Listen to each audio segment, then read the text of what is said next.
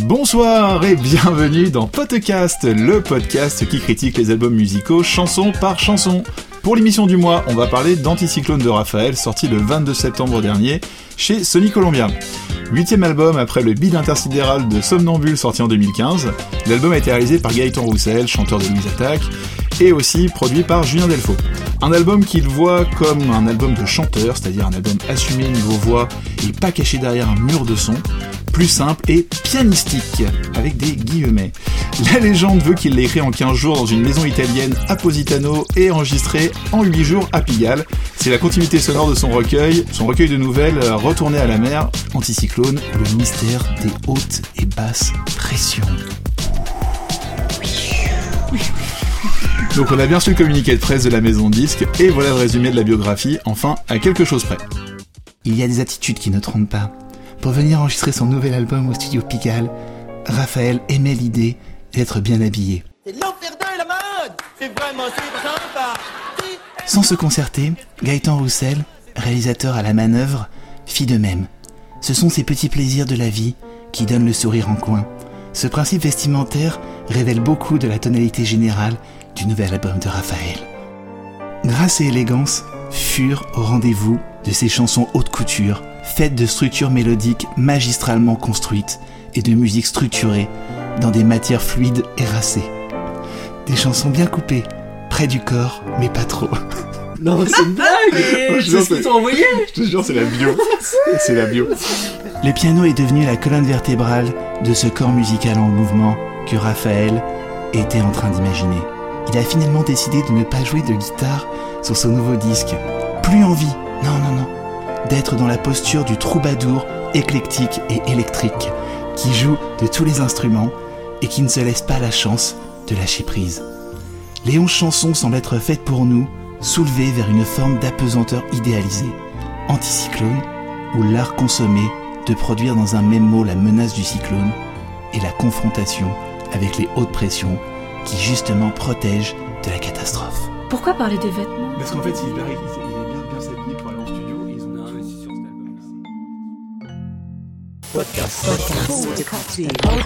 Donc pour cette nouvelle émission, je suis entouré de mes potes de podcast. Yes. Salut. Oui, bonsoir. Bon, je vous, laisse vous, je vous laisse vous présenter rapidement les gars. Ok, salut, moi c'est Nico, je suis euh, auteur, interprète, euh, poète, poète, poète, voilà. Humoriste. Bravo. Salut, moi c'est Jay, je travaille dans l'industrie musicale. Salut, moi c'est Morgane et je suis journaliste. Et salut, moi c'est Tic, je suis producteur de musique. Et moi je suis Alex et on ne sait pas trop ce que je fais dans la vie. Alors, les premières questions. Sans ce podcast, est-ce que vous auriez écouté ce nouvel album de Raphaël? La bonne question. Ah, Morgane qui connaît bien Raphaël. Oui, oui, pas personnellement, hein. mais euh, oui, bah, je l'avais écouté avant, euh, avant qu'on se décide de parler de cet album, parce que c'est un chanteur que je suis depuis ouais, une petite dizaine d'années maintenant, et donc euh, voilà, je suis, je suis curieuse, je me tiens un petit peu à jour euh, sur ses nouveautés, etc. Donc ouais, du coup, je l'avais écouté avant qu'on se décide. Jay Ouais, moi je l'aurais écouté, mais alors euh, j'ai euh, beaucoup aimé le, le tout premier album et que euh, ensuite il y a eu un grand vide sidéral, mais que j'ai entendu de, de très bonnes critiques sur cet album.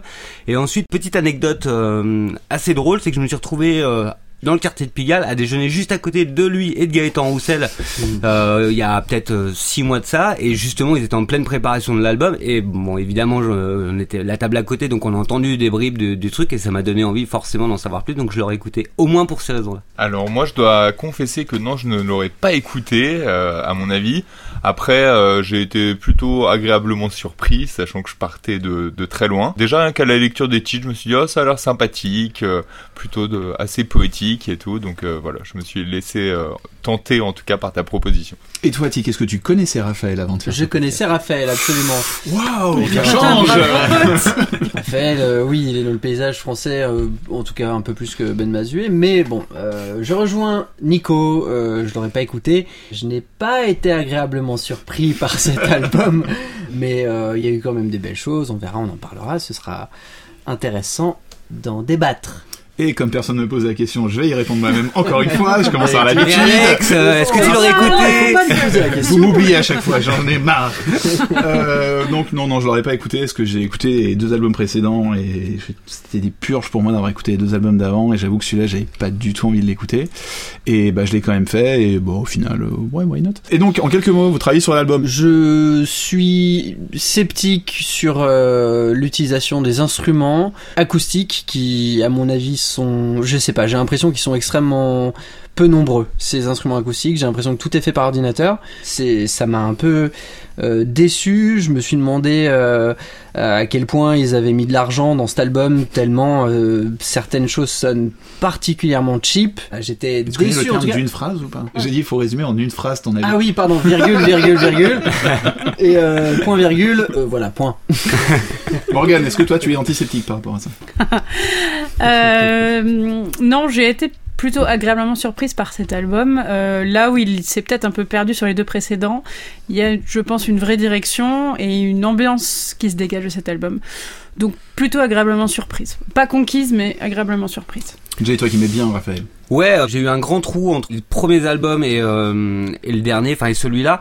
Euh, moi, celui-là, je l'ai trouvé en si je dis- résumer en deux mots, je dirais épuré et poétique. Pour préciser un peu ce que je disais, en gros, j'avais pas un très bon a priori sur lui parce que je me disais bon, c'est encore un de ces minés à la voix suraiguë, euh, aux propos un peu mièvres, euh, et du coup, c'est pour ça que j'ai été assez agréablement surpris par son écriture. J'ai trouvé aussi euh, la, pochette assez belle, alors pareil, euh, un peu pub pour parfum, euh, un peu tout lisse, bien photoshopé, mais voilà, avec quand même un joli effet de l'ombre sur le ciel. Voilà, il y a eu un côté où j'ai trouvé que c'était quand même bien ciselé.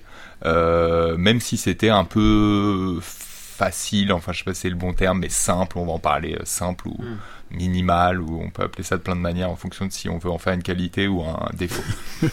En fait, moi je trouve que Raphaël est souvent qualifié de petit prince de la chanson française. Là pour moi c'est plutôt le Evelyne Delia de la chanson française. Avec ses éphémérides psychologiques et son chant lexical marin, je suis un peu resté au port pendant tout l'album, je vais pas mentir. Ça commence voilà, Les punchlines Alors ok, je rebondis juste là-dessus aussi sur l'idée de la météo, parce que c'est quelque chose que, que j'avais noté. Pareil, ça c'est une des métaphores qui à mon avis est les plus utilisées dans la poésie et la chanson. Ça fait penser à mille trucs, genre euh, il pleure sur mon cœur comme il pleut sur la ville. euh, ça c'est Verlaine. Il y avait euh, Rappelle-toi Barbara, il pleuvait sans cesse sur Brest ce jour-là. Voilà, en tout cas il y a vraiment, il y a plein de chansons et plein de poèmes qui reprennent ce thème. C'est très éculé. Et après, toujours la difficulté dans ce cas-là, c'est de savoir comment tu le traites et comment tu te l'appropries ou pas. Donc justement Nico, tu nous parlais un petit peu de la pochette. Donc la pochette c'est une photo. Alors par contre ça va être un peu compliqué lire parce que son nom de famille est pas super facile. Donc il s'appelle euh, David Uzochukwu. Donc c'est un jeune photographe qui avait a priori 17 ans quand il a photographié Raphaël sur cette session photo, qui avait une vision un petit peu artistique de la pochette. Il voulait faire un truc un peu à la Magritte, euh, quelque chose de, comme l'a dit Nico. euh, qui est assez symbolique en, termes, euh, il y a le mélange entre les éléments. En tout, tu sais pas Il y si a t'es euh, face au ciel ou face, à, la mer, exactement. J'ai bien cru mourir. Ouais. Il y a un trompe-l'œil à l'intérieur aussi avec les lettres de son nom. euh, Enfin voilà, c'est vrai que la pochette est assez artistique. Après, euh, Ouais. c'est un parti Mm. pris. Moi, je la trouve très belle et très euh, contemporaine, très moderne, parce que du coup, ça m'étonne pas que le photographe soit très jeune, Mm. euh, parce que c'est vraiment le genre de visuel qu'on peut retrouver aujourd'hui dans la mode, notamment, genre avec des Ouais. marques comme Ami, euh, Mm. etc. Ouais, ce que Et- ça, ce que disait Nico, ça peut ressembler à une photo de mode ou une photo de, Ah de oui. parfum. Ouais. Vraiment. ouais, Ah oui, pour oui, du parfum, complètement. c'est vraiment ce que. Puis le- aussi le travail sur la typo, j'ai trouvé était très très cool. Vraiment, ça fait plaisir de voir une pochette aussi travaillée. Ouais, et puis même moi, ça m'a aussi fait penser à Peter Pan, un peu qui joue avec son ombre. Il y a, pour moi, il y Oui, avait un délire vrai. comme ça, Mm. euh, voilà. Et Mm. aussi, à la limite, comme il y avait le- les nuages, il y avait aussi limite un côté un peu mythologique, genre Mm. Oui. Atlas, euh, tu portes tout le poids du monde sur tes Oui, épaules, ou un truc ouais. comme ça, en Mm. tout cas. Même dans sa posture, puis il a un regard très dur. Bon allez, on met nos maillots de bain et euh, on se met, on, on rentre dans la matière pour, Allez, la première chanson. Sur le Allez. Kawe. C'est l'année la plus chaude de tous les temps. L'année la plus chaude de tous les temps. C'est l'année la plus chaude de tous les temps, de tous les temps, de tous les temps. L'année la plus chaude de tous les temps. L'année la plus chaude de tous les temps.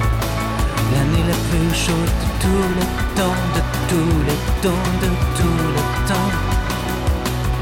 Alors, insolation directe ou joli bronzage estival pour cette entrée en matière Bon, Jay, vas-y, on commence avec. Moi globalement, je- c'est le single. Hein, de, faut rappeler que c'est le premier single de, de l'album qui est sorti, etc. Et donc c'est le premier titre qu'on a entendu. Et avant de, de découvrir l'album, j'avais écouté cette chanson et j'avais été agréablement surpris. Donc c'est c'est un argument en plus pour pour me donner envie d'écouter l'album. Et donc moi j'ai beaucoup aimé ce titre. euh, je trouve qu'il est euh, il est plein de références et en même temps il y a un truc chez lui, euh, chez euh, chez Raphaël dans, dans tout l'album et qui est interpellé, c'est qu'il y a beaucoup de moments où on se demande vraiment ce qu'il veut dire, de vers où il veut aller, qu'est-ce qui, c'est quoi son message. Et, au final, euh, c'est un peu libre à interprétation de chacun. Et ce titre-là, j'ai beaucoup aimé. Je l'ai trouvé entraînant. Et, le clip, je le trouve très très beau, très bien réalisé. Et, euh, voilà. Et en même temps, ça reprend plein de choses. Le côté euh, météo, le côté comment? Réchauffement climatique. Et je l'ai, je l'ai, au début, je l'ai vu comme une métaphore d'une rupture. Et en fait, euh, visible. ça peut être ça aussi. hein, Exactement, ça, Tu peux entendre comme ça, et comme ça parle de la maison, t'as l'impression qu'il y a un orage dans la maison, qu'il parle des pièces, t'as l'impression que c'est un petit peu euh, le catalogue euh, de- mais le roi Merlin. de- mais, et euh, en même temps euh, celui d'Evin Delia comme je disais tout à l'heure mais euh, c'est vrai que t'as un mélange des deux après moi je trouve que c'est un- c'est le premier titre et comme bah, l'album de Ben Mazué c'est mon titre préféré de l'album ça commence Mm. super bien j'étais vraiment à fond et euh, le titre ouais je le trouve très classe très joli. Et euh, ce que disait Tic tout à l'heure par rapport à la prod et euh, je le trouve vraiment pas cheap du tout. C'est que le un côté très organique qui est assez joli euh, t'as un des t'as des claps t'as beaucoup de choses qui font que ça devient très riche. Et euh, moi le titre m'avait m'avait vraiment pas mal plu pour un démarrage quoi. Nico? Moi, ouais, j'ai- effectivement, j'ai j'ai été d'emblée euh, bien dans dans, l'univers. Après, au niveau du message là dont tu parlais, savoir s'il y a vraiment une histoire à comprendre, en fait, pour moi, c'était vraiment une espèce de métaphore sur l'amour qui crée un anticyclone contre toutes les dépressions, les orages, euh, la pluie, euh, voilà, les atmosphères brumeuses, etc. Comme on- tout à coup, on va on va se créer une sorte de petite zone euh, dans laquelle il y a un anticyclone et, et ça nous permet d'éviter toutes les tornades, tous les, les vents contraires, on va dire. Après, j'ai trouvé que justement, il y avait un, il, poussait ça d'une manière euh, presque euh, apocalyptique en fait, c'est-à-dire le côté l'année la plus chaude de tous les temps, c'est aussi le réchauffement monde, climatique, donc l'annonce ou déjà la fin du monde. Et du coup, je me disais, en même temps, si on est dans l'apocalyptique, on n'est pas trop dans Mad Max, c'est Ouais. pas trop euh, le l'univers, quoi. Ça fait pas penser à ça tout de suite. Par contre, un autre film auquel j'ai pensé, et limite à tel point que je me suis demandé s'il l'avait pas en tête en écrivant la chanson, c'est Mélancolia de Lars von Trier, où les personnages sont là en train justement d'attendre le passage d'une comète qui va dé- dévaster la Terre. C'est avec euh, Kirsten Dunst et Charlotte Gainsbourg. Et du coup, il y avait vraiment ce côté très contemplatif, genre c'est la fin du monde ou c'est l'année la plus chaude de tous les temps. Et euh, nous, on, s'aime et où on se regarde dans les yeux, où on regarde vers l'horizon. Mais voilà, on, accepte ça finalement de manière assez euh, presque résignée en fait. Voilà, j'ai senti une espèce de résignation, voilà, dans cette chanson. Hmm. Oui, il y a un côté inéluctable, comme tu disais, Nico, où euh, voilà, on sait que l'apocalypse arrive et on l'accepte parce qu'on peut rien faire euh, contre. Mais c'est vrai que c'est un très très beau titre, hein, j'ai l'impression qu'on est un petit peu tous d'accord là-dessus. Euh, Bon, Tic n'a pas encore dit son avis. Tic n'a pas encore donné son avis, c'est vrai. Pour l'instant, on est d'accord. l'unanimité. Pour l'instant, le titre fait l'unanimité à 4 sur 5. Euh, moi, ce que j'ai bien aimé aussi, c'était que euh, il y a euh, dès ce premier titre des, vraiment des touches de Raphaël, notamment le fait de répéter les fins de phrases, voilà, de tous les temps, de tous les temps, de tous les temps. C'est quelque chose qui fait beaucoup euh, et où on le reconnaît immédiatement aussi. Et ça m'a aussi rappelé son premier album qui s'appelle Hôtel de l'univers que j'aimais beaucoup beaucoup. Euh, D'ailleurs, petite anecdote amusante à l'époque, ma mère m'avait confisqué mes albums de Raphaël parce qu'elle trouvait qu'ils étaient trop tristes et elle ne voulait pas que j'écoute Raphaël. Tu vas devenir gothique, ma fille. Donc elle avait confisqué les albums de Raphaël, brûlé les albums de Seize. non mais vraiment parce que pour elle c'est- vrai que c'était. parce que pour elle c'était trop déprimant et c'est vrai que bon Hôtel de l'univers c'est clairement pas l'album le plus joyeux de, Non. de Mais- la décennie. Euh, mais c'est en même temps ce que j'ai toujours bien aimé chez Raphaël, c'est que même quand il chante le pire, il le fait pas euh, de manière too much. C'est-à-dire que là, il est très calme pendant toute la chanson, alors que euh, le vocabulaire employé est quand même assez euh, alarmiste.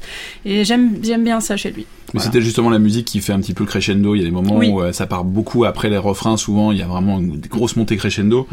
Moi, ça m'avait fait penser un petit peu à notre premier podcast, parce qu'il y a une guitare cocotte euh, sur le solo.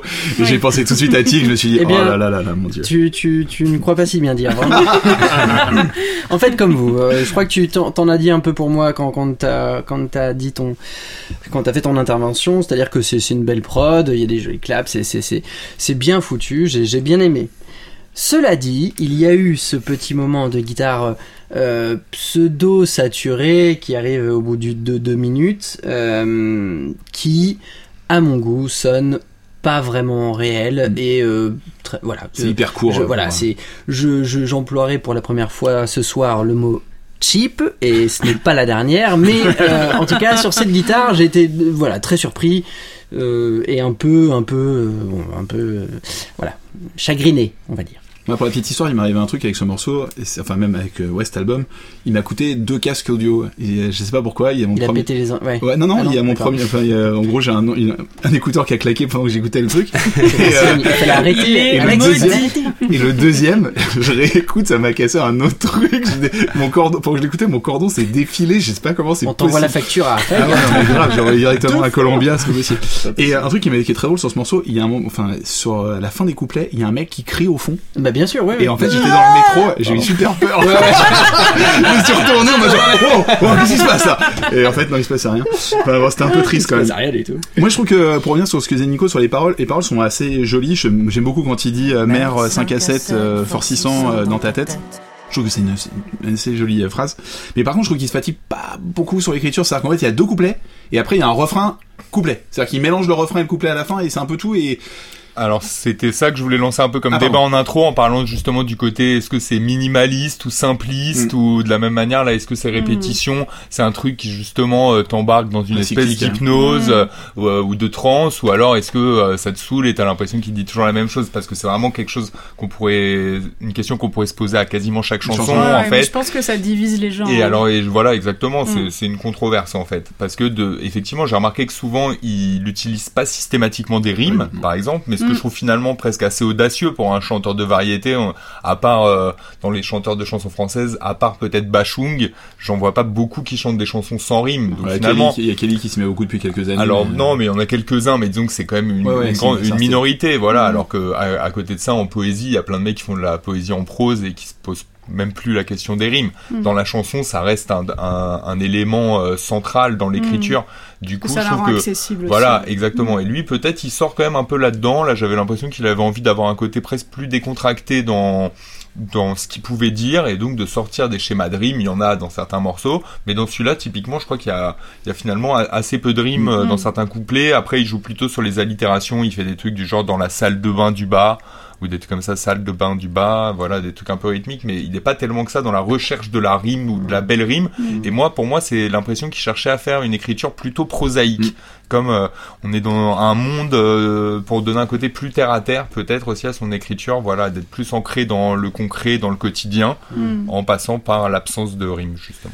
qui est presque la transition idéale avec son livre de nouvelles qu'il a qu'il a écrit euh, qui a été qui a, été- qui a eu le, Le prix concours, Goncourt le comme tu, concours de comme tu dis Quelqu'un rappelle un doliprane euh, Je crois que j'ai une montée de fièvre, de fièvre d'Asie. et nos fièvres d'Asie.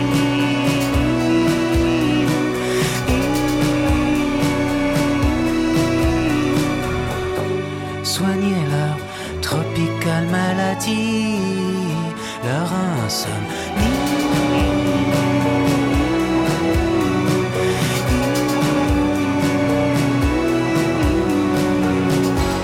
est-ce que cette chanson vous a mis la fièvre pendant des des heures Comment t'as deviné Bah attends, mec, c'est téléphoné. Il commence à te connaître hein, C'est. N'importe quoi. Morgane, t'as un avis sur cette chanson? Euh, j'ai bien aimé cette chanson. Là encore, il y a des petites touches qui sont euh, très spécifiques à Raphaël, comme euh, le fait bah, de commencer la chanson avec une espèce de voix sur un enregistreur, en Mm. mode j'ai enregistré ça à la va-vite et puis j'ai décidé de le laisser comme ça parce que, parce que ça faisait un peu DIY, hein, voilà. Euh, j'ai bien aimé, je trouvais qu'il y avait un côté un petit peu cinématographique à cette chanson, un petit peu dramatique, euh, qui marchait bien. Euh, et ça, je trouve que cette chanson rappelle bien aussi que voilà, euh, Raphaël aime bien de temps en temps être le poète des temps sombres, un peu, un peu fataliste, un peu alarmiste. Moi, je marche souvent là-dedans, donc j'ai bien aimé. J'ai bien aimé cette chanson. Bon, Nico, ça te fait marrer a priori, donc. Non, non, parce que je, je me disais, il n'aime pas seulement ça de temps en temps, en fait. Je pense qu'il- je pense qu'il Effectivement, c'était un euphémisme. ça. euh, non, après, là, il y avait euh, les fenêtres. euh, dans le premier morceau, il parlait déjà des volets, je crois. Mm. Là, il passe aux, aux fenêtres. On rentre dans la maison. quoi. Ouais, voilà, Mmh. je, je me suis dit, c'est ça. une cinquantième Côté j'ai euh, architecture C'est la d'intérieur. maison France 5. Ouais, voilà. quelque chose. Raphaël, quel est votre appartement? Non, mais bon, pour parler de, de trucs un, un peu plus sérieusement, euh, finalement, je trouve que hum, quand il va dans la simplicité, c'est ce qui lui correspond le mieux. Et euh, chaque fois, j'ai l'impression qu'il essaie de faire des choses un peu trop alambiquées. euh, je rentre moins dedans. Donc là, par exemple, euh, il joue à- encore sur les répétitions. Il fait des, des sortes de, de ritournelles comme ça qui reviennent en boucle, en boucle, en boucle. Et finalement, ce côté euh, sensible et, et touchant, je trouve que c'est quelque chose qui lui correspond euh, assez bien. Après, encore une fois, que ce soit l'image de la fenêtre, que ce soit euh, même euh, la façon dont il, il fait rimer, je sais pas, tropical, maladie, et où il inverse les deux mots Mm. pour faire rimer avec Asie et tout ça, je sais pas, ça, ça m'a un peu gêné en fait, en fin de compte, où j'ai l'impression que parfois ça tombait dans la facilité. Voilà. Moi, je trouve que la Tropical Maladie, je trouve ça marrant comme, comme, je trouve ça joli comme terme, ouais. seul. Ça fait très souchon, je trouve, dans la façon de l'écrire, tu Oui, vois, euh, dans, la, dans la Mhm. façon de l'écrire. Euh, après, moi, au niveau de la chanson, il y a un truc qui me, on reviendra sur la prod après, tic, t'inquiète pas, je suis 100% d'accord avec toi, déjà de base, et je sais que le mot chib vient très vite. euh, moi, je trouve qu'il y a un côté très Marguerite Duras, euh, par rapport à l'Asie, tu vois, par rapport à la projection, un petit peu, euh, tu vois, l'Indochine, l'amant, regarder par la fenêtre son passé, en même temps, vivre quelque chose qui est vraiment loin, et comprendre en même temps ce qui se passe vraiment près de toi. Je pense qu'il y a vraiment quelque chose dans ce titre. Après, j'aime pas trop trop les fêtes de début, j'avoue. D'accord. C'est pas un truc qui me fait vraiment kiffer. Ça, et en fait, je trouve que ouais, le côté corde qui débarque à un moment là, t'as les cordes qui débarquent et là c'est des dis pas cordes, trop. c'est des cordes midi. quoi. Non, non, Ah, tu- pardon, pardon, tu je donnes tout ce que je dois dire. Arrête de lire Voilà. la feuille. Alors Jay, dis-moi, qu'est-ce que t'en penses toi, Jay J'ai beaucoup aimé euh, les mélodies et les variations. Moi, pour le coup, moi, le début m'a pas du tout dérangé. Au Mm. contraire, je trouve que ça met encore plus en exergue le moment où presque il recommence la chanson. Il y a presque deux débuts en fait dans cette chanson entre le, tout le, le, le- le- la, la, la première partie et la deuxième. Ouais, qui dans est- 8 secondes, t'as la guitare qui démarre. euh, Exactement. qui fait très et, d'ailleurs. et, et il repart euh, là-dedans. Et je suis complètement d'accord avec toi, Morgan, sur le côté. C'est très Raphaël, comme on l'avait pu le connaître. Et, et pareil, moi, Hôtel de l'Univers, c'est un album que j'ai saigné, que j'ai adoré, enfin que j'ai adoré. Et euh, T'as même et- fait un et- voyage pour venir le voir à Paris, non, je crois. Ouais, exactement. Mais euh, alors pour le Ça coup. balance du dossier. Non, ça, mais ça. il peut. J'avais, à l'époque, euh, j'avais 20 ans. Euh, j'ai 20 ans. J'étais, c'était il y a, il y a Je 17 suis ans. montée euh, à la capitale. et je suis monté à la voir. capitale pour le voir. J'étais étudiant. Je suis parti avec euh, avec une de mes meilleures amies et on est on est venu le voir à l'Élysée Montmartre. Et petit à petit, en fait, dans dans dans, dans propositions musicales, j'ai été moins séduit et tout. Et là, je te retrouve dans ce titre-là des des des, des, bribes de ce de, de de ce qu'il a pu faire et même si je généralise un peu dans l'album, ce côté un peu plus rock que qu'il avait dans Hôtel de l'Univers, qui pour moi était un album presque euh, rock. Donc Tic, cette histoire de midi. Donc déjà, tu as expliqué ce que c'est le midi aux gens, s'il te plaît. Alors, le, le midi, c'est. c'est- Une région de la France. il fait bon vivre. Euh, non, non, le MIDI, en, en gros, c'est une information euh, numérique euh, qui permet de contrôler euh, des sons par ordinateur. Donc avec un clavier ou, euh, ou tout simplement une écriture à la souris euh, où on fait des petits rectangles. Mais le MIDI, c'est, ça permet de, de faire jouer des sons préenregistrés. En gros, voilà. En fait, c'est un petit peu comme quand t'as un synthétiseur chez toi et que tu mets le genre le son guitare ou le son. euh, C'est un peu ça, voilà, on va dire que c'est ça, tout à fait. Et il y a des sons MIDI qui sont de très bonne qualité, il y en a qui sont de moins bonne qualité, il y en a qui sont catastrophiques. Mhm. Et euh, bon là pour le coup j'étais un peu Est-ce que vous, est-ce que vous, que vous voyez arriver non mais ça va disons que c'était pas catastrophique mais ça m'a ça m'a euh, beaucoup surpris en, en fait euh, de la part de Raphaël. Je m'attendais à entendre quelque chose de- d'assez beau et, et carrément acoustique en fait pour être honnête. Et ben non j'ai entendu une version orchestrale encore une fois donc pauvre dans, dans, dans les sons il y, a des, il y a des logiciels aujourd'hui qui permettent de, de, de reproduire des orchestres de façon merveilleuse. Mhm. Il y a des super logiciels, ça vaut un peu d'argent, mais en tout cas, il est possible d'avoir dans son salon et dans son ordinateur l'orchestre de Vienne et l'orchestre de, de ci ou ça, et c'est, magnifique. Si c'est bien contrôlé, c'est merveilleux. Et c'est les vrais samples, c'est les vrais sons enregistrés par les violonistes à Vienne dans, euh, dans une excellente acoustique, etc. Donc c'est effectivement t'es chez toi avec ton clavier tout cheap, mais tu joues un gars qui euh, est derrière son violon et c'est un professionnel de, du violon. Donc euh, on peut avoir des très très belles sonorités en midi, c'est pas le problème. Sauf que là, eh ben ça sonne pas bien, c'est pas beau. Et, euh, Et pour- toi, tu- enfin, tu, toi, tu penses vraiment que La qualité n'est- pas au rendez-vous. que c'est pas des vrais violons. Non, parce tout, que ça, moi je suis d'accord avec Tic sur un truc, c'est quand t'écoutes les violons, quand ils passent au début, ça marche vachement bien, mais dès qu'ils changent de note, t'entends en fait le changement de note du piano, du synthétiseur. Quoi. voilà, on va pas. Et- on- non, mais dans- oui, Mais tout c'est à fait, mais c'est ça, mais dans les, c'est vrai que ça- dans les ça- C'est beau de détails. poser la question tout au long de l'album, si les exactement. étaient vraiment là ou pas. Côté, après c'est peut-être une volonté Lofi, tu vois, un petit peu lo-fi, Eh machin, euh, Gaëtan Roussel, de voir le ça, faire. Ça apporte rien, Ouais, en fait. je suis d'accord. Ça apporte rien du tout d'entendre des trucs un peu moyens, en Mm. fait. C'est euh, rempli, mais rempli de violons, Mm. euh, chamallow, là, c'est, ça, ça dégouline de, de, de violons un peu partout, ça bave. Too much et mal contrôlé, en tout cas, ce que, ce que, ce que j'en pense. Et puis, à la fin, on entend, euh, Je ne t'ai pas oublié. je sais pas, je sais plus comment il est fait. Mais c'est pas je de- pense que t'étais pas loin, tu pas loin, vas regarde. dire, essaye. Un truc comme ça. Ah oui. Euh, j'ai alors j'ai pas com- da- c'est- j'ai pas compris euh, cette apparition euh, euh, aiguë de sa voix j'ai pas compris j'ai pas je voilà ça Mais m'a peut-être Mais que c'est- dans un accès de fièvre, tu vois, il avait envie d'hurler Ouais, à envie sa d'hurler, belle, je ne t'ai pas oublié. Euh, ça- de sa fenêtre, ça- de sa fenêtre. De Alors- sa fenêtre, bien sûr. On fait des trucs de fou hein, quand on a de la fièvre de des fois. vrai. ouais, c'est vrai Surtout quand c'est une fièvre d'Asie. Bon, et si on monte, si on montait à 5 sur notre petite embarcation et qu'on retournait voir la mer. J'entends résonner d'autres vies, des amoureux déshabillés pour un dernier bain de minuit. Le jour se lève entre les yeux.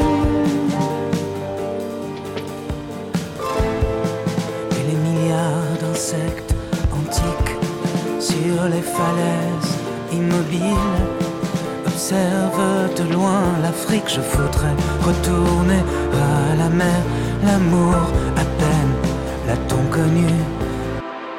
Alors, est-ce que vous avez pris l'eau ou le roulis et le tangage vous ont fait chavirer d'amour Putain, mais t'as bossé de fou.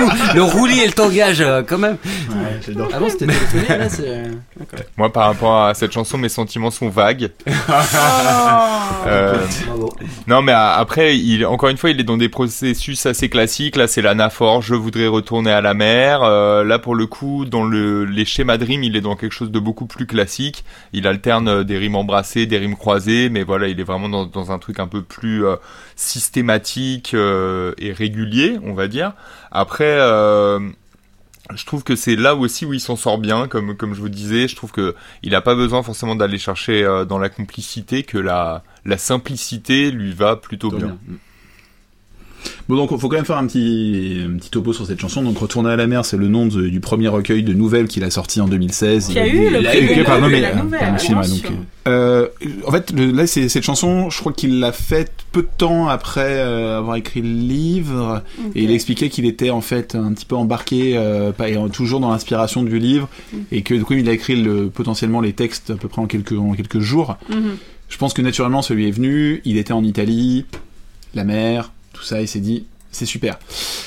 Voilà. Il y a encore des choses à exploiter sur ce filon. D'accord. Donc voilà. Après, je pense que tu sais, c'est un petit peu euh, le genre de phrase qui marche bien euh, pour lui. Tu sais, il y a beaucoup d'artistes comme ça qui ont une phrase et qui l'utilisent un petit peu à toutes les sauces. T'as Boranger comme ça avec euh, C'est beau une ville la nuit, Ouais. qui l'a fait en version livre, en version disque, en t-shirt, en radio, en télé, En pins.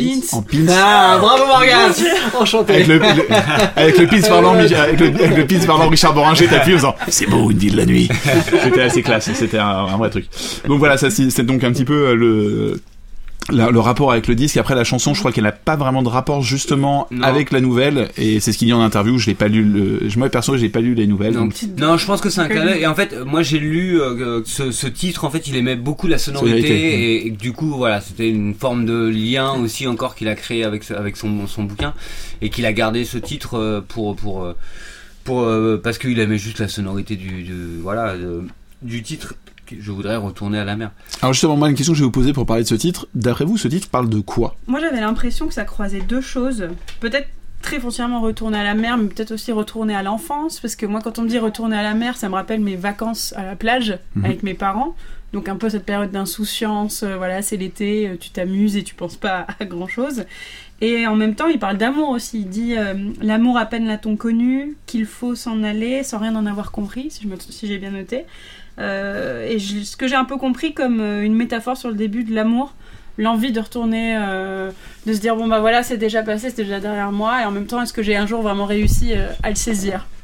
Voilà, Bah, je suis y a un peu 100% d'accord avec toi. Oui. Vraiment, je pense que de- depuis, euh, depuis la psychanalyse, Freud, Lacan et tout ça, quand on retourne à la mer, on retourne toujours à l'amour et en même temps on retourne toujours à la mer Ouais. aussi. Enfin voilà, et à la Oui, mer aussi. ben, Voilà, il y a, il y a tout cet élément aquatique, mère, effe- etc. effectivement Mm. liquide, amniotique. euh, Mhm. Voilà, il y a, il y a ce côté euh, un peu euh, volonté de. Là, effectivement, il dit euh, des amoureux déshabillés pour un dernier bain de minuit. Il y a ce côté où euh, c'est vraiment comme une espèce d'eau purificatrice, euh, limite euh, une espèce de baptême, euh, de seconde renaissance dans l'eau. Ou voilà, c'est cette impression en tout cas qu'on peut avoir aussi en plongeant nu dans l'eau, euh, d'avoir, euh, voilà, tu vois, d'être complètement euh, lavé de tous tes péchés ou tu Oui, vois, et puis dans ça. certaines religions, c'est même une purification que d'aller Le baptême, d'aller se baigner, voilà, le Ouais. baptême tout simplement. Oui, hein, c'est ce que je disais justement. ouais.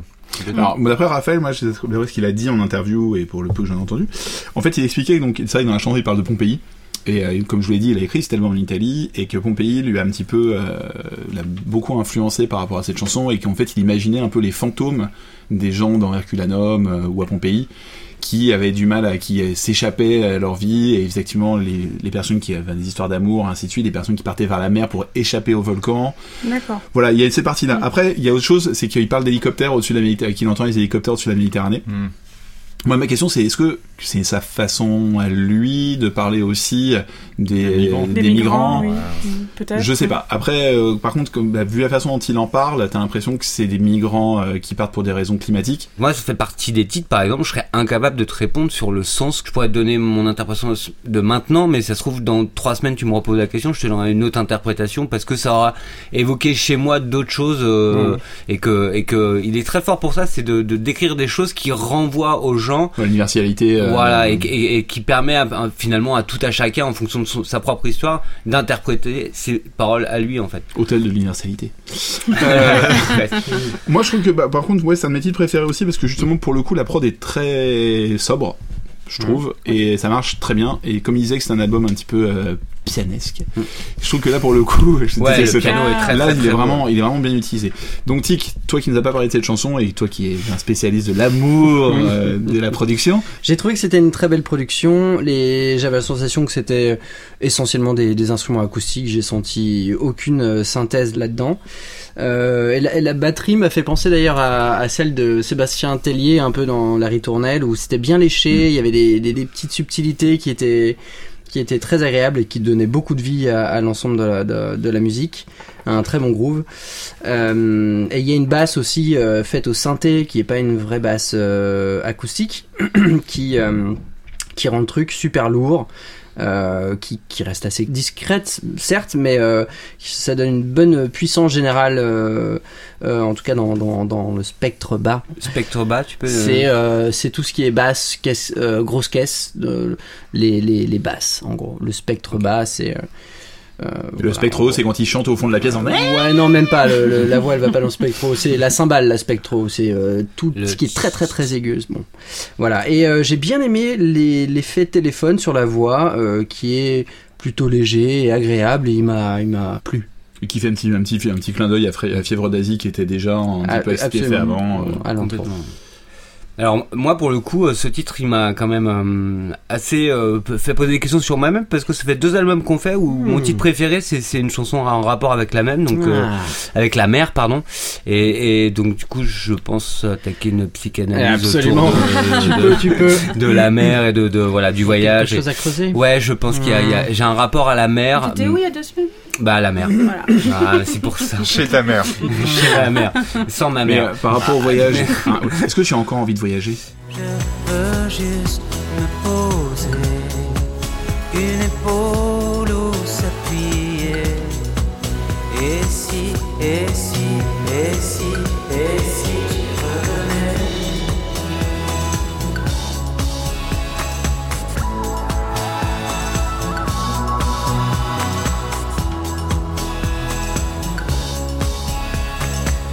Et si tu revenais Alors, ce slow vous a donné envie de le réinviter ou de seulement lui écraser les pieds? Bon, Tic, t'as l'air d'être très chaud. Ah et non, tu as écrit je un texte. je- je- je- Lis je ton le- texte. oui, oui, oui. Donc pour être honnête, quand le début de la musique a commencé, j'étais dans le métro. Voilà, j'étais dans le métro et j'ai cru très sincèrement qu'un de nos amis musiciens, poètes et artistes avait, euh, avec sa petite enceinte sur son chariot, partagé ses talents en notre bonne compagnie. avec ah non mais là. Pas pour qui c'est le moins sympa en fait. avec une réverbe euh, beaucoup trop présente euh, elle est à- avec une réverbe à balle sur la voix qu'on a l'impression qu'il va se noyer. Et la batterie du fameux programme Balade 01 du synthé en plastique des années 80 vous voyez le genre de batterie. Euh, bon au-delà de ça j'aime pas du tout sa façon de chanter sur cette track parce qu'on a l'impression quand même qu'il est en train de faire un karaoké au club Med au camping des flots bleus euh, mais ça, c'est euh, majoritairement dû à la réverb sur sa voix. Que J'ai l'impression que tout, tout dans cette track sonne cheap euh, de A à Z. Dès le début, la voix est à gauche euh, donc de notre oreille, avec un délai à droite. Bon, ça, c'est pas très grave, mais ça rappelle euh, ce fameux camping où tout résonne et tout fait écho. Et d'un coup, donc, après ce fameux début où la voix est à gauche, on repasse directement au centre. vers un Je ne pense plus voyager.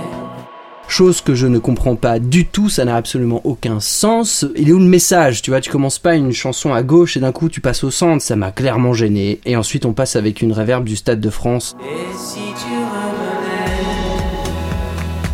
revenais? Beaucoup trop prononcée. Pour terminer, je, je voulais Conclusion.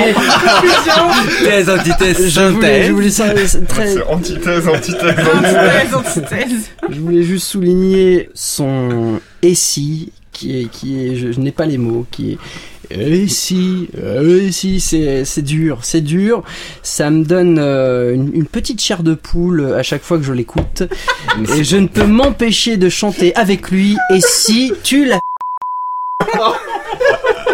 Moi, Ah mais la. Oh, tout donné. Tu peux partir. Oh mon je dieu. pense Je sens que ça t'a fait du bien, là. Ça va mieux. Pour la petite histoire, quand même, c'est que Tic m'a envoyé un texto il y a deux jours en m'écrivant LOL. Donc, je me suis douté que ça allait être compliqué pour ce titre.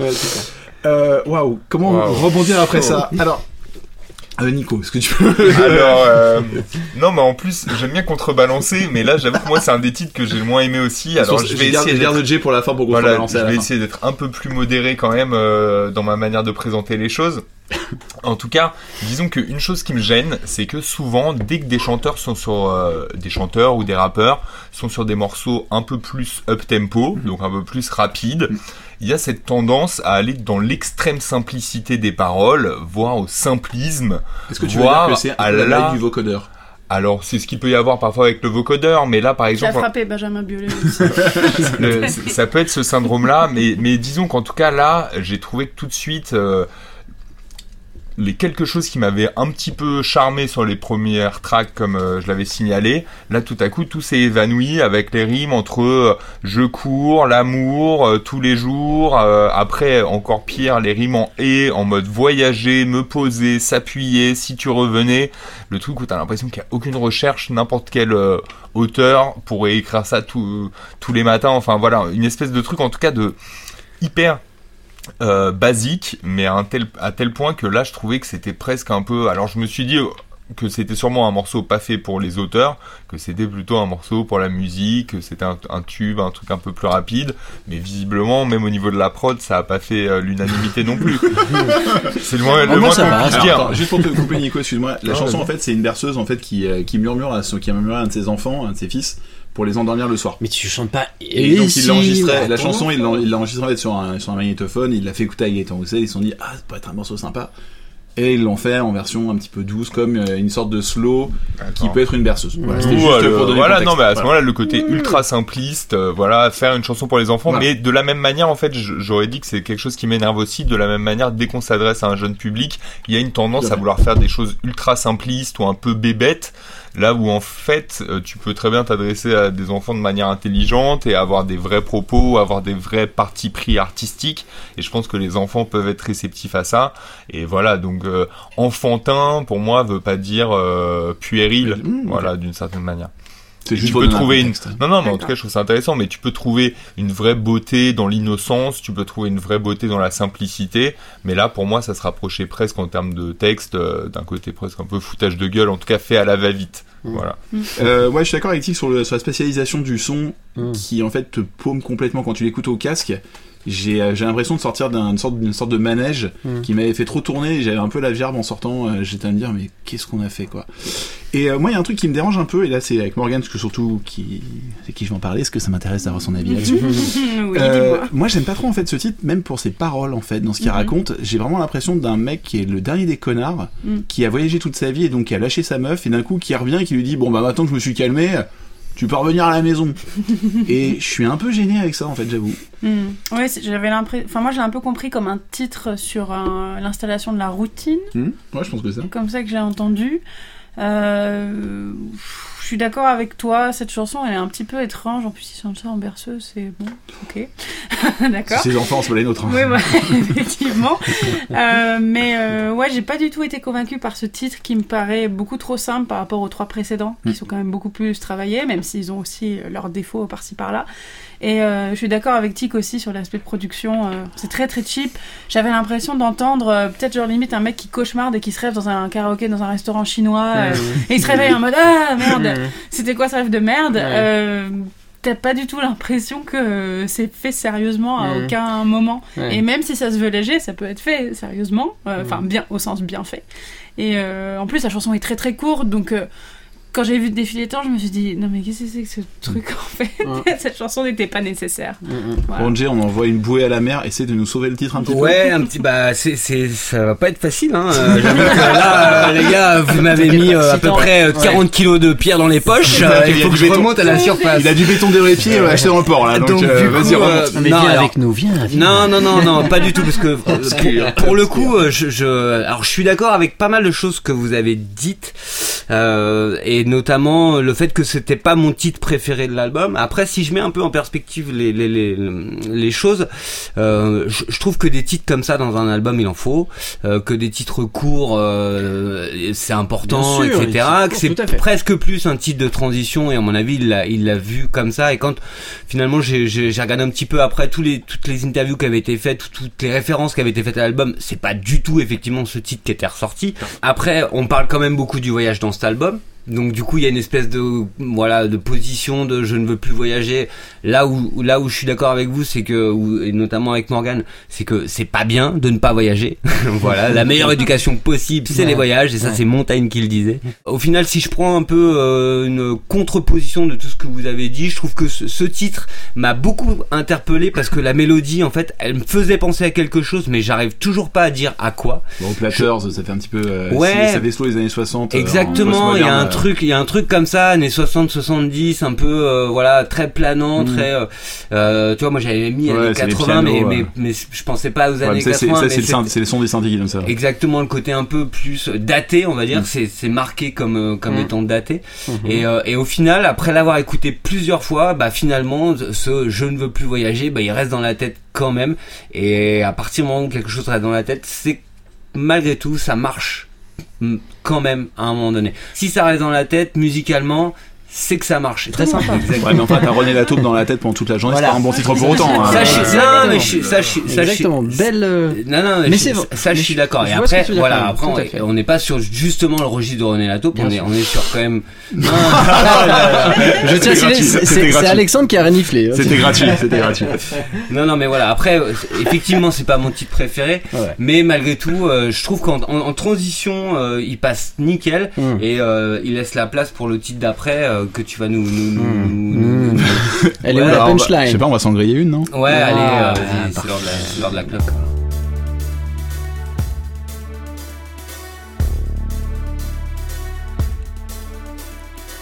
Je fume parce que je vis dans ce jardin rempli, avec 7 milliards d'humains appuyant sur les freins, des voitures, des chevaux, des rues, du chagrin. Je fume parce que c'est trop, parce que ce n'est pas assez bien, que rien n'est moins étanche que les jours noirs et les nuits blanches. Alors patch, hypnose, volonté ou vous continuez à tirer sur une clope? Patch. Plus sérieusement, ce titre, il m'a vraiment laissé sur ma faim. Euh, déjà parce que, euh, en fait, j'avais l'impression qu'on allait vers une envolée et en fait pas du tout. Ça, ça, ne Ça reste plat. ça reste plat, ça ne décolle pas, ça ne décolle pas malheureusement.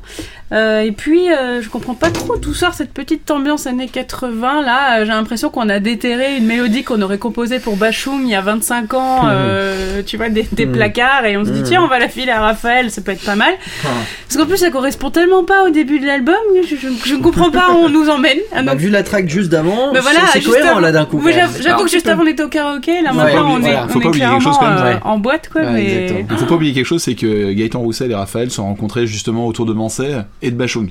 D'accord. Donc peut-être que justement c'est un peu leur amour commun euh, Mhm. pour la. Je pense qu'ils ont l'amour des mots, Oui. mais aussi un peu des mélodies 80s et ainsi de suite. Je pense que ça fait partie du truc. Les mais deux ont travaillé après- avec Bachung. Après, c'est vrai que les 80s ont Et une puis, énorme je- alors- influence encore maintenant, mais là, pour le coup, il y a aucune touche de modernité dans cette chanson. Mm. Enfin, la- le, le synthé qu'on entend derrière, il aurait pu sortir tel quel il y a Tout à 30 fait. ans, quoi. Ou de chez Bon Tant Pis. C'est très Ou perturbant. de chez Bon Tant Pis, ça doit être ça. Ouais, c'est très, très, très perturbant. c'est et- c'est- c'est juste, c'est ça. Euh, les violons sont carrément dégueux. euh, C'est ça transpire les années 80. Et, euh, et voilà, il y a beaucoup trop. Enfin, il y a, il y a- il y a un peu trop de réverb sur la voix à mon goût, sur les couplets, qui, qui encore une fois rajoute ce côté euh, 80s. Euh, voilà, c'est on est sur la continuité de je ne pense plus voyager. Je Moi, ici. niveau, Je de la prod, il y a juste un truc que je trouve amusant, c'est que j'ai vraiment l'impression qu'il y a un mec avec une boîte de tic-tac qui fait la rythmique euh, de- au milieu du morceau. Voilà, c'était juste mon petit 80 truc. aussi, avec le Youming aussi à faire. des- Je crois que Gaëtan Roussel a arrêté de fumer pendant l'enregistrement de l'album et il avait des tic-tac pour. ouais. euh, Moi, j'ai quand même un truc par rapport à Tic et ce qui m'intéresse, c'est son avis là-dessus. Hmm. C'est quoi ces chœurs qui sont des chœurs Oui. synthés chelous où t'as Oui. l'impression que c'est un peu le roi lion qui a été remixé avec oui, et moi, euh, j'arrivais pas piano à savoir si c'était des chœurs ou si c'était Ouais. des synthés. mais même coup, pas ou un piano en fait Ou un Moi, piano, ouais. voilà, Mm. c'est ça, j'arrivais pas à Alors. savoir. euh, C'était très bizarre. Alors pour répondre à vos questions, euh, pour vous éclairer, c'est effectivement dans les synthés, il y a euh, un mode chœur en général et dans les années 80 encore plus euh, qui ont été enregistrés. euh, bon, je, je- je pense que c'est des vraies voix à la base euh, humaines et, T'es compressé à fond euh. qui ont été voilà et ensuite quand tu joues un do par exemple et ben c'est la vraie note euh, que la personne a enregistrée derrière le micro par contre si tu joues l'octave au-dessus le même do mais à l'octave au-dessus et ben c'est la personne qui chante mais euh, pitcher sa voix et euh, traiter numériquement pour qu'elle sonne une octave au-dessus. C'est pas la personne qui chante l'octave au-dessus, c'est le son qui est euh, poussé à l'aigu. Donc ça sonne, c'est ce côté-là qui fait que ça sonne très cheap. Euh, ça sonne pas, ça sonne pas beau, ça sonne pas humain, ça sonne pas réel. Et c'est ça, euh, en, en général, dans les années 80 en tout cas, euh, il y a, c'est un peu ça le principe des anciens synthés, et c'est ça le, le, le- côté un peu euh, dégueu de ce chœur.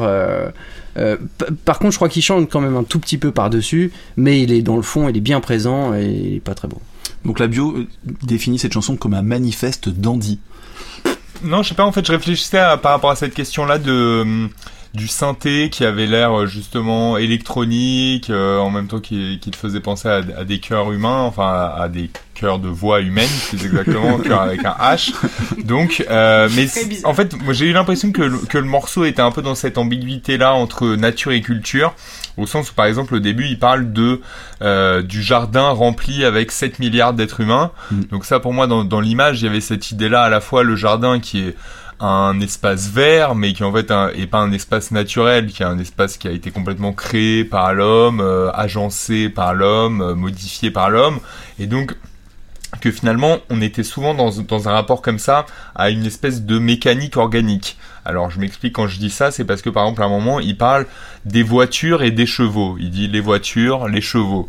Et typiquement, si tu emploies juste le mot les chevaux tout seul, ça te fait penser à l'animal. Par contre, si tu le fais juste après avoir parlé des voitures, du coup, il y a une ambiguïté avec les chevaux qui deviennent à la fois l'animal avec une crinière, euh, le cousin de la licorne et du poney, mais en même temps, quelle famille mais, euh, mais en même temps, famille. en même temps, ça te fait aussi penser euh, aux chevaux euh, d'une grosse cylindrée. enfin, je m'y connais pas du temps mécanique pour le coup, mais voilà. Et le côté, en fait, comment euh, et puis en plus, même tu peux penser à ce moment-là à plein de sigles même de constructeurs automobiles qui qui ont Ferrari. des, qui ont, je voulais pas citer de marque, euh, je sais pas comment on est On a- on a le à droit, ce niveau-là. Mais voilà, non, non, mais, mais qu'en tout cas, il était dans une espèce d'ambiguïté. Donc après, je dis pas, j'ai pas du tout adoré le morceau, hein, mais si je voulais euh, y trouver un intérêt, ce serait ça. Et après aussi dans les, euh, les jeux de mots qui n'existent pas, mais que je trouve quand même dans les chansons. À un moment, il dit, à un moment, il dit du soleil dans les branches. Oui. Et euh, quand même, comme c'est un morceau qui s'appelle Je fume, je me suis demandé s'il y avait pas un petit jeu de mots avec du soleil dans les bronches. Enfin, Sûrement, voilà, oui. je sais pas. Non, et genre, en tout cas, je lui laisse le bénéfice du doute là-dessus. Et voilà, peut-être qu'il est plus, euh, plus fin. euh, Qu'on le croit. Bon, bah, on part euh, faire une petite siesta dans la capitale L'amour des passants, les vêtements légers mais encombrants, se sentir nu et brûlant pourtant.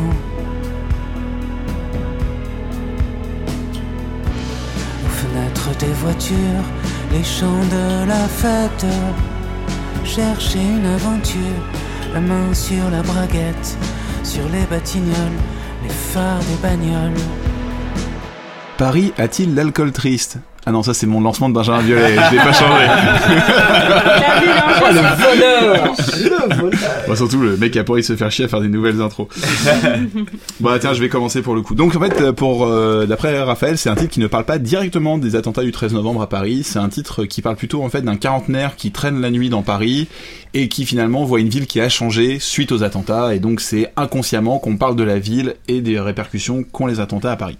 D'accord. Exactement. Alors moi j'ai même lu autre chose euh, dans, dans, dans l'humanité, c'est Victor H qui, re- qui, qui, qui reprend ça et il dit que ça évoque l'invisibilité qui se développe euh, avec l'âge et la difficulté de trouver des sensations fortes quand on vieillit. Et euh, moi pour le coup quand je l'ai entendu, je l'ai pas du tout entendu comme ça. Ça m'a beaucoup plus parlé et ce côté euh, effectivement du quarantenaire qui avec l'âge évoluant, euh, la fin, voilà, je je- j'en suis pas très loin. Ok, euh, j'en parlais encore à mon psy. Tu veux, tu vas- tu vas- tu vas dire Ça commence à faire cher au niveau de ça. tu veux dire un, un mec quarantenaire qui va s'encanailler dans les rues de Paris la nuit? Exactement, et qui cherche à un petit peu à, à retrouver la fougue de sa jeunesse euh, et qui euh, et qui finalement, bah, en fait, on se rend compte tout, tout au long de la chanson qu'il ne trouve pas le moyen de, de, de, de, de s'encanailler. Le moment où tu dis tes 20 ans, c'était il y a 20 ans. C'est ça.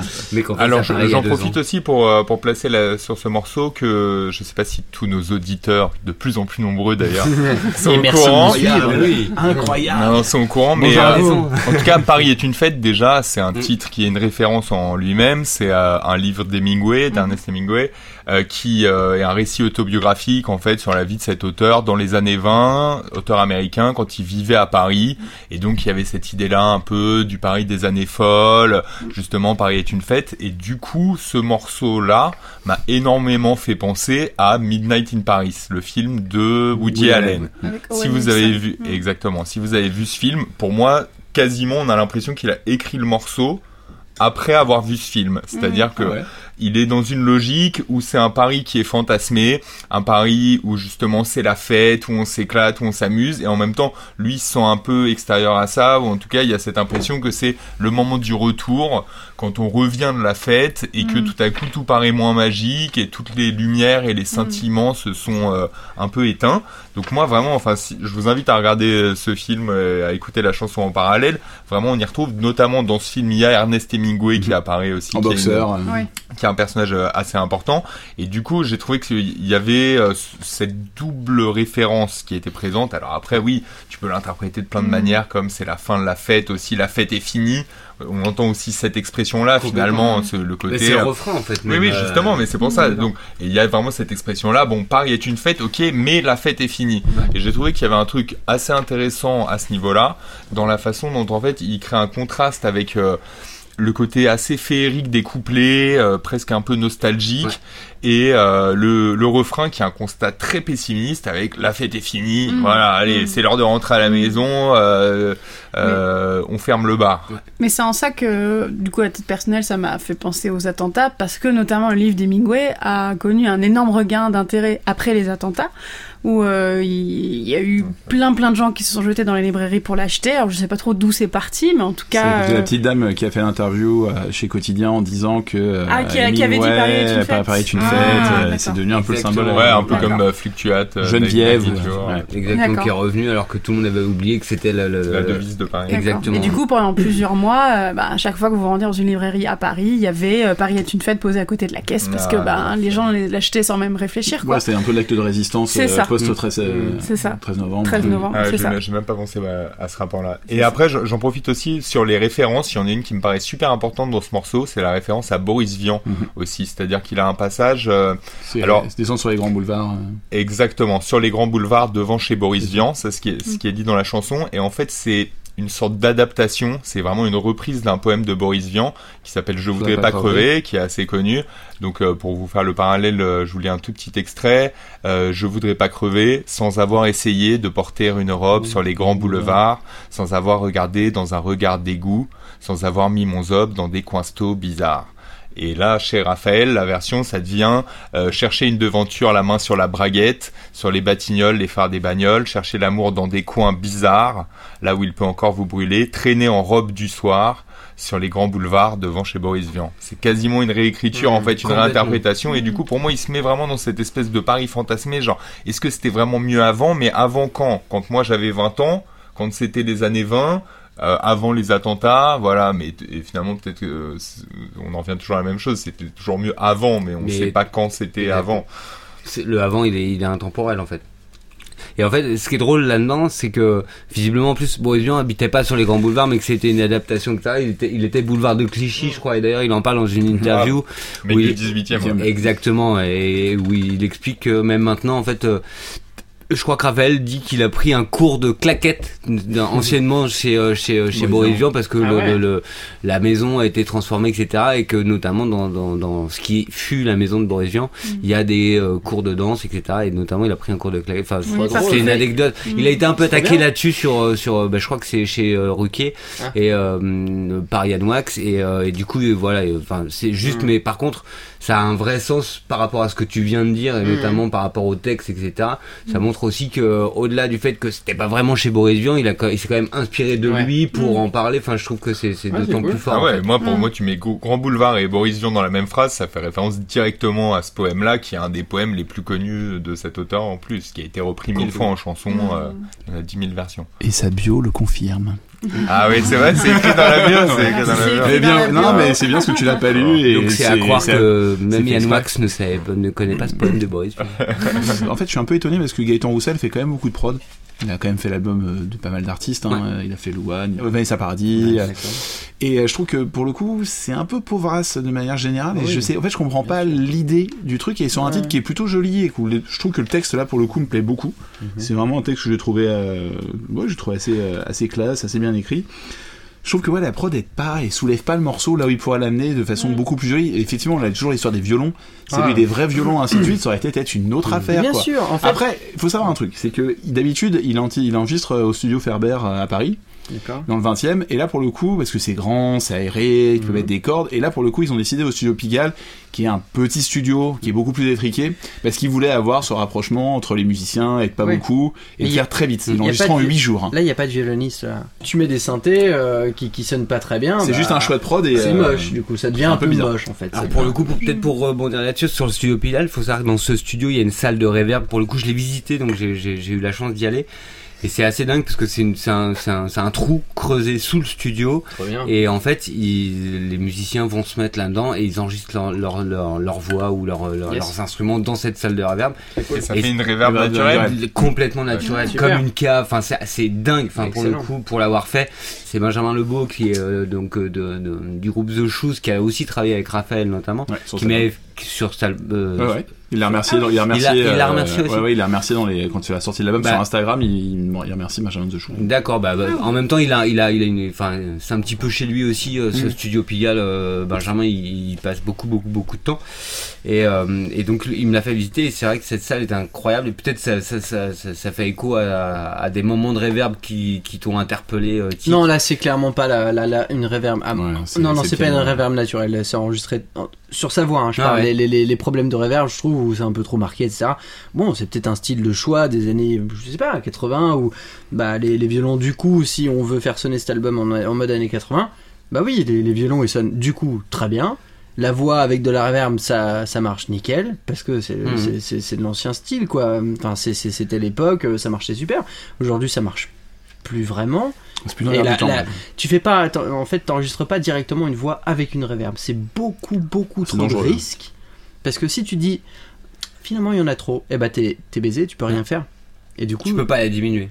avec des techniques très compliquées, mais Ouais. non, non, non. Peut-être soulever quelque chose sur ce titre. Yeah. En fait, je trouve que, que dans ce titre, il chante pas vraiment, il est plus dans le chuchotement, dans le Ouais. parler, etc. Pour une fois, c'est un album qui est très piano, alors Mm. que Raphaël, il est très pianesque. Alors que, alors que il est beaucoup plus guitare habituellement, Raphaël. Il a lui-même composé l'album euh, à partir du piano. En tout cas, il s'est enregistré euh, via son Mm. téléphone en piano. Après, il l'a Mm. fait écouter à Gaëtan Roussel. Et je me suis demandé si dans sa création et dans sa manière de poser sa voix, le fait qu'il ait composé au piano, qui est un outil qui, enfin, qui est un instrument qu'il maîtrise beaucoup moins que la guitare, Mm. Faisait que ça avait influencé sa manière de chanter. Et c'est pas le seul titre où il est juste, euh, où, où t'as l'impression presque qu'il parle, qu'il raconte une histoire, qu'est là Mm. il chuchote, etc. Mm. Et je me suis demandé dans quelle mesure euh, cette composition au piano n'avait pas influencé sa manière de poser et de chanter et tout. Mm. Euh, mais simplement, cette chanson, il enfin tout l'album, il l'a composé en Italie. Et en fait, son, le piano, c'est le premier instrument qu'il a appris. C'est pas un instrument et qu'il avait un très bon rapport. Et en allant dans cette maison en Italie où il a écrit l'album, il y avait un piano dans la maison et il s'est dit, je vais laisser tomber la guitare et pour une fois, je vais tout enregistrer avec un piano. Virtuel. Donc, non, non, avec un vrai piano. Il avait Ouais, un vrai piano dans là, la Il y a plein de, Ouais, il y a ouais. du piano virtuel. Mais, ouais. Mais pour le, pour, le- pour- en tout cas pour les premières démos qu'il a fait etc. C'était vraiment Mm. un piano voix pure. Et effectivement, le fait qu'il ait euh, mis de, qu'il ait fait du piano directement sur euh, avec sa voix, effectivement, tu changes toute ta façon parce qu'il sait pas très bien jouer du piano. Donc effectivement, il t'es obligé de le hein, poser ouais. différemment. Et effectivement, ça crée, ça crée un petit décalage qui peut être intéressant et ce qui Mm. donne aussi cette- ce charme à cet album. Complètement. C'est qu'il est différent des Ouais, autres ouais. parce que il l'a pas fait comme d'habitude. En tout cas, c'est pour ça qu'il dit qu'il a, c'est un album de chanteur et qu'il essaie de mettre sa voix plus en avant que derrière un mur de son. Effectivement, là, le mur de son, il y a pas. Non, il y a pas. là, on est effectivement, sa voix, elle est très- Et puis c'était une volonté qui a été en Roussel de faire un album. C'était le deal. C'est-à-dire qu'en gros, je travaille avec toi si tu fais un album de chanteur où tu mets ta voix en avant. en fait. Exactement. Mm. C'est la fin de la nuit, c'est la fin d'une époque, euh, c'est la, la fin de, de podcast. C'est la fin de podcast, mais non Faut jamais dire ça, mec C'est complètement fou Bon les gars, je me- ce soir je me sens pas très bien. Je crois que j'ai un problème. euh, D'amour. Ah. Il est imprévisible et mal élevé. Il redémarre à descendre. Il est violent et tendre.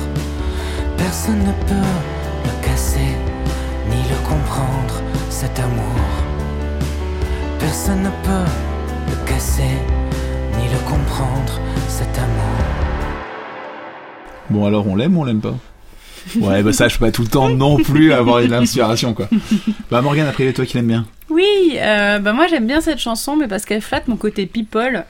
Ah. Euh, oui, parce que clairement, je pense qu'il parle de sa femme, qui est euh, l'actrice Mélanie Thierry, n'est-ce pas? J'allais dire Mélanie Douté. Oh mon Dieu, non, c'est Mélanie Mélanie Thierry. Laurent. En Ni featuring Mélanie euh, Laurent. sur un autre morceau, non? Tout à fait, qui arrive plus tard, teasing. Et euh, en fait, ce qui est intéressant dans leur couple, c'est que ça fait 15 ans qu'ils sont ensemble, ils ont deux enfants. Et en fait, un jour, alors je sais plus lequel, l'un d'entre eux a laissé fuiter apparemment dans la presse que, euh, ah mais je crois que c'était elle qui avait dit plus ou moins que. Raphaël, ah, et voilà, était du genre un peu volage, mais qui revenait toujours à la maison. Et depuis ce jour fatal où elle a parlé de ça, ça revient en permanence dans leurs interviews, mais que ce soit lui ou elle d'ailleurs, ça, ça fascine vraiment euh, les médias, les journalistes. Alors, les gens, je ne sais pas, mais en tout cas, les journalistes, oui. Et là, j'avais l'impression que cette chanson, c'était à la fois pour entretenir cette idée-là, d'un, parce qu'il parle un peu aussi de, des différentes saisons de leur amour, où parfois ils s'éloignent et puis ils se retrouvent et que c'est une suite de cycles, en fait. Donc un peu pour euh, entretenir ça, et d'un autre côté, est-ce que c'était peut-être pour répondre aussi à cette, voilà, cette sempiternelle question qui revient, euh, qui revient à chaque interview et qui, je pense, doit bien les saouler euh, un petit peu.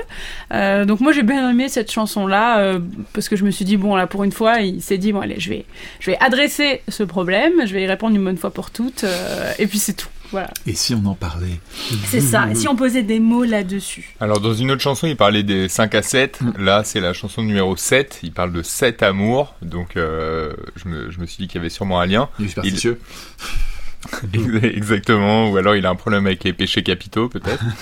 Mais euh, sinon en tout cas là c'est vraiment une personnification où il décrit cet amour comme s'il s'agissait d'une personne en disant qu'il était imprévisible, mal élevé, violent, tendre, il échappe au jugement et à la morale, donc c'est voilà une espèce de peinture d'un amour rebelle, un portrait euh, d'un amour qui est à la fois euh, sale, il porte un vieux par-dessus, il a la voix cassée, donc voilà c'est comme s'il s'imaginait un peu cette relation euh, sous les traits de d'un mec un peu bizarre en imperméable qui traîne dans les rues euh, Coucou la voilà. dans les rues la nuit. Mais euh, en tout cas je trouve que voilà il il, il a vraiment sur, sur ce morceau une belle sincérité. En tout cas moi voilà c'est un, un morceau qui m'a qui m'a touché pour ça.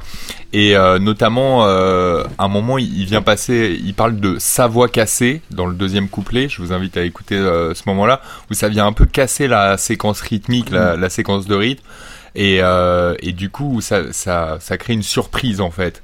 Et euh, voilà je me suis demandé si dans ce morceau là il avait pas envie justement un peu de casser euh, l'image ou les clichés euh, qu'il pouvait y avoir par rapport alors là tu, tu me l'apprends mais par rapport à la à la relation qu'il a avec euh, avec cette actrice. Et je me disais que voilà il avait ce côté en tout cas de pas vouloir mettre la rime systématique et parfois de chercher un peu à surprendre à ce niveau là J'ai Ouais. Alors moi, ce que j'ai beaucoup aimé dans, dans cette chanson, c'est le refrain, c'est le personne ne peut le casser ni le comprendre cet amour. Personne ne peut casser le co- ne comprendre cet amour. Ce que je trouve top dans cette phrase, c'est le côté euh, d'une manière générale, quand tu veux casser quelque chose dans la vie, euh, tu dois le comprendre. Et en fait, il, il met les deux euh, bout à bout et en gros, euh, ça fait presque deux étapes. Si tu veux casser cet amour, il faut le comprendre. Et là, là, c'est tu peux faire ni l'un ni l'autre.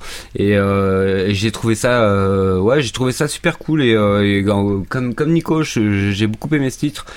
Pas la première écoute, mais après plusieurs écoutes, euh, je trouve que cette phrase euh, de reste en tête, revient et, euh, et résonne. Bah, par rapport à ce que vous avez dit, moi je suis assez d'accord euh, sur euh, le niveau du thème. Il y a un moment justement, il parle de aussi, c'était déjà dans les chansons précédentes aussi, il parle d'un glacier.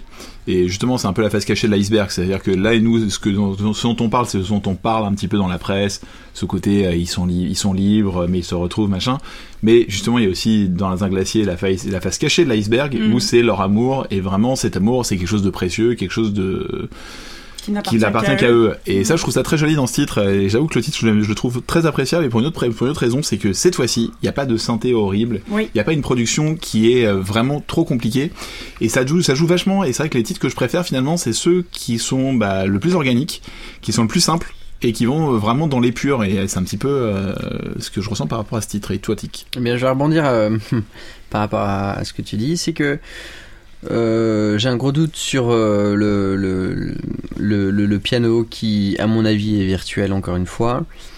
Euh, parce que voilà, le- la- Quand tu dis virtuel, c'est-à-dire qu'il est midi, c'est pas un vrai midi, c'est piano pas un vrai. enregistré. Absolument. J'ai l'impression. en- en- bon, la, la, la, la sensation que j'ai eue, c'est que la pédale de sustain Alors, quoi que je vais traduire, c'est que quand on appuie sur une note et que avec la pédale donc de sustain qui se joue au pied, euh, on a beau lâcher la note, euh, la note continue à résonner. C'est un peu la pédale de sous un piano, celle de droite. C'est la piano de droite sous un piano, exactement, la, voilà, la pédale de sustain. Dans cette musique, euh, dans, dans, dans cette track, la pédale de sustain est totalement, en const- constamment ouverte, d'accord? C'est, c'est, c'est, le, le piano est, est- est tout le temps en résonance et hum, ça m'a beaucoup gêné. Euh, il est tout le temps dans, un peu dans l'agressivité ça manque de, ça manque de, légèreté et de nuance. Le piano est tout le temps, tout le temps présent, un peu omniprésent et un peu trop, un peu trop omniprésent. On va dire ça comme ça. Et ça, ça rend l'ensemble assez brouillon et assez euh, bourrin dans, dans l'ensemble. En revanche, j'ai trouvé quand même que, comme la track précédente, euh, la batterie est quand même très jolie. Il y a une grosse caisse et une, caisse claire qui ont une belle rondeur. Euh, et les derniers, euh, dans le dernier refrain, il y a des violons qui, qui viennent un peu renforcer euh, euh, toute la musique et qui donnent de la vie euh, justement à la musique. Et je, en tout cas, si c'est du midi, c'est bien bon fait. C'est du beau midi, ça sonne très bien. Et ça Peu m'a pas hein. gêné. Voilà. Bon, euh, on passe à la suivante? Les gens se conduisent mal. Ils achètent le journal, trouvent que le monde va mal, que tout est immoral. Mais toi, toi, pas comme toi, toi. Tu n'es pas comme eux. Je t'ai embrassé sous l'olivier. Hmm, jamais oublié. Alors, est-ce que vous connaissez des gens comme ça ou préférez rester seul? Bon, je vais commencer. Ah, vas-y, vas-y. Tu connais des gens comme ça, toi? Ah ouais, franchement, je pense pas, non. Mais euh, donc, on est d'accord pour dire que c'est un titre qui est 100% Gaëtan Roussel. Là, on reconnaît vraiment sa Ouais. signature, on reconnaît sa patte, on reconnaît tout Gaëtan alors- Roussel. Et même jusqu'à la voix. Je suis d'accord avec toi, euh, Alex, sur le côté euh, toi, toi, toi. C'est le, c'est vraiment la, la touche Gaëtan Roussel euh, de qu'on connaît euh, et qu'on En aime. hein, solo. ouais, complètement. D'ailleurs, pour la petite histoire, c'est que Gaëtan Roussel et Raphaël ont bossé ensemble sur l'album précédent de Raphaël. Ils ont bossé sur Somnambule. Il, a écrit la- il lui a écrit la chanson euh, Eyes on the Island et qui parle déjà en fait de qui parle déjà de la mer et euh, du fait de partir vers une île et ainsi de suite. Donc c'était un petit peu en fait une continuité logique entre ces deux garçons qui se sont rencontrés, qui sont bien habillés a priori pour tout pour enregistrer ensemble. Et euh, voilà, c'est vrai que c'est un titre qui euh, en fait pour moi est un petit peu parasité justement par euh, le fait que Gaëtan Roussel est trop présent et que euh, bah ça prend beaucoup trop d'ampleur quoi. Et résultat j'ai du mal à me concentrer sur cette sur cette chanson à me dire ah ouais j'entends Gaëtan Roussel la chanter c'est cool. Le- et euh, c'est déjà le cas aussi avec les chansons de Vanessa Paradis où euh, j'ai l'impression que c'est Gaëtan Roussel qui la chante. Et il a ce truc d'avoir une puissance et une façon d'écrire qui est très spécifique et on la reconnaît dans la seconde. Et c'est aussi à ça qu'on reconnaît aussi un bon auteur un bon auteur un bon interprète et ainsi de suite. C'est que on reconnaît la patte dans la seconde et c'est vrai que l'écriture bah c'est du Gaëtan Roussel à 2000 quoi. Mais c'est vrai qu'en Hmm. même temps, je pense que c'est peut-être la seule chanson où il s'est vraiment permis ça sur l'album. Parce que quand je l'ai écouté, alors je savais, je m'étais pas encore renseignée dessus, parce que je voulais l'écouter sans a priori. Et euh, j'ai été surprise d'apprendre que euh, Gaëtan Roussel l'avait réalisé justement, parce que je trouvais qu'on le retrouvait pas du tout. pas du tout dedans. Euh, à part du coup maintenant ce titre-là qui résonne autrement euh, à mes oreilles une fois que, que j'ai su que c'était Gaëtan Roussel à la réal. Euh, mais je pense qu'il a tout donné du coup. sur un il est ressorti il était épuisé C'est ça. Eh ben très bien, je vais, je vais rebondir euh, positivement sur Bon, cette, euh, sur cette, euh, sur ce que vous avez dit parce que j'ai trouvé cette prod super, euh, très efficace. Bravo Gaëtan Roussel, félicitations. Euh, non vraiment super. Je, même le, le synthé sur le refrain, euh, le lead euh, très joli, les claps de main sont. Il y en a d'autres dans l'album, mais ceux-là sont, je trouve, plus réussis que les autres. La batterie, la guitare, superbe, et même les bacs vocaux. Donc euh, euh, sur les refrains, justement les toi toi Je toi. pense que c'est Gaëtan Super. Roussel qui les fait en fait. Ouais. Ça marche Non, très bien, c'est c'est- c'est Tous les bien placé, la c'est entraînant. des chœurs sur l'album c'est Ouais. lui qui les fait Et c'est super, Ah, ça marche ça super bien. Donc Ouais. euh, celle-ci, elle est vraiment très efficace et je l'ai, je j'ai beaucoup apprécié. Alors moi, juste avant de donner la parole à Nico, c'est juste une question par rapport au son. Pourquoi il y a un moment on entend le bruit d'un barillet de pistolet Oui, on est d'accord. Ouais, le je bruit d'un tir Je J'ai pas compris le coup de feu hein. en bruitage. Moi j'ai marqué ça. c'est je- ma question parce que j'avoue que les paroles, comme j'ai été un peu parasité par tout le reste, j'ai pas vraiment fait attention aux J'ai paroles. pas compris. Et donc toi, par rapport à... aux paroles, Nicolas, qu'est-ce que tu en as pensé? Bah, j'ai pas compris le coup de feu en bruitage. En tout cas, ça c'était la, ma dernière note. Euh, pour moi, là, ici sur ce morceau, comme d'habitude, enfin comme souvent, je serais pas d'accord avec Tic puisqu'on se concentre sur des choses très différentes. Donc là où lui a beaucoup aimé la prod sur ce morceau, moi j'ai trouvé le texte un peu plus faible. Euh, pour moi, ça se confirmait en fait le morceau un peu plus up tempo et tout de suite on sombre un peu plus dans la facilité. Alors pour vous donner un exemple un peu plus précis pour pas juste critiquer dans le vent, là ici pour moi il y a ce qu'on appelle un peu une rime interdite, c'est-à-dire une rime entre deux mots identiques. Cette, cette fois-ci même une euh, triple rime interdite puisque donc il dit les gens se disent tout et puis plus rien du tout, ils dorment un peu moins tard et puis plus du tout. Euh, Du tout, du tout, du tout. euh, voilà, du tout, du tout, du tout, du tout, du tout. Voilà, pour moi, ça c'était impossible en termes de texte, de qualité de texte. Après, euh, voilà, tu peux le justifier de dix mille manières. Euh, oui, je, vou- je voulais m'inspirer de la banalité du quotidien ou euh, de l'ordinaire euh, de de, de du tous les jours mais voilà en tout cas le tout tout tout tout tout tout tout euh, entre nous. ouais voilà exactement ou reste en chien tout tout Chacun sa vision du tout. Hein, voilà. Lara Fabian ou... Ouais, Médor. voilà. Non, mais après, pareil aussi sur une autre phrase, les gens se conduisent mal, ils achètent le journal, trouvent que le monde va mal. Alors après, ok, là, je fais exprès de mal l'interpréter, et de d'y mettre aucune intention, mais, Non, mais pour on moi, on est dans du simplisme, Ouais. en fait. Voilà, c'est ce que je disais. Pour moi, l'espèce de différence entre le truc où t'es simple ou simplé. Oh. Ouais, ça c'est le problème des chansons pop. Souvent, c'est vrai qu'on a facile, des facilités à tomber dans un truc un peu moins écrit, un peu plus facile. Ah, et qui- parfois, en même temps, ça crée des instants de grâce aussi. C'est ce que je veux dire. C'est pour ça que je veux pas être que dans. Oui, il faut être technique, il faut que ça soit absolument complexe pour être intelligent. Parfois, en ayant vraiment une, une forme de sincérité et de simplicité, ça peut hyper bien marcher. Et moi, là, en tout cas, sur ce morceau-là, ça a pas, mar- pas marché sur moi parce que j'avais encore une fois un peu cette impression de foutage de gueule, genre texte euh, un peu bâclé d'une certaine Ouais. manière. Voilà. Pour moi, si t'avais pas trouvé d'autres rimes en ou que tout, tout, tout, tout, tout est fini entre nous, c'est t'as pas assez cherché. Et sinon, tu connais trop, Voilà. la, trop Lara Fabian. Euh, je crois que Raphaël a perdu un ami à lui. Et franchement, c'est une mauvaise nouvelle pour nous aussi. Quel genre d'ami ferait ça? Tu es mort au bout d'une matinée en laissant cette stupide annonce comique de répondeur? Sans même avoir tiré la chasse. Drôle de signal à la postérité. Quel genre d'ami ferait ça? Quel genre d'ami ferait ça? Est-ce que vous aimeriez qu'un ami vous écrive ça pour- suite à votre décès? Alors en fait, euh, moi ce que j'ai trouvé hyper bizarre, enfin pas- c'est pas bizarre, c'est pas le mot, mais cette chanson elle m'a très interpellé. Je crois que c'est la chanson de l'album qui m'a le plus interpellé parce que pendant toute la chanson, je me suis demandé s'il parlait d'un ami à lui qui s'était suicidé ou qui était juste mort. Et en fait, déjà rien que ça, en fait. Si ce- c'est un ami qui s'est suicidé ou qui est juste mort, les- je trouve que les paroles, elles ont un sens complètement différent. Et euh, et, hum, et, et, et j'ai pas trouvé de réponse au- au-delà de ça dans les interviews ou autres parce qu'il en parle à un moment donné je crois que je si, sauf si je me trompe mais je crois que c'est chez Ruquier justement où il en parle. Et, euh, et il parle des deux il parle d'un ami euh, qui est mort mais en même temps il parle aussi d'un moment du suicide etc et en fait presque cette chanson si euh, il parle de suicide elle me dérange alors que s'il parle d'un ami qui est, qui est mort, voilà elle me dérange beaucoup moins.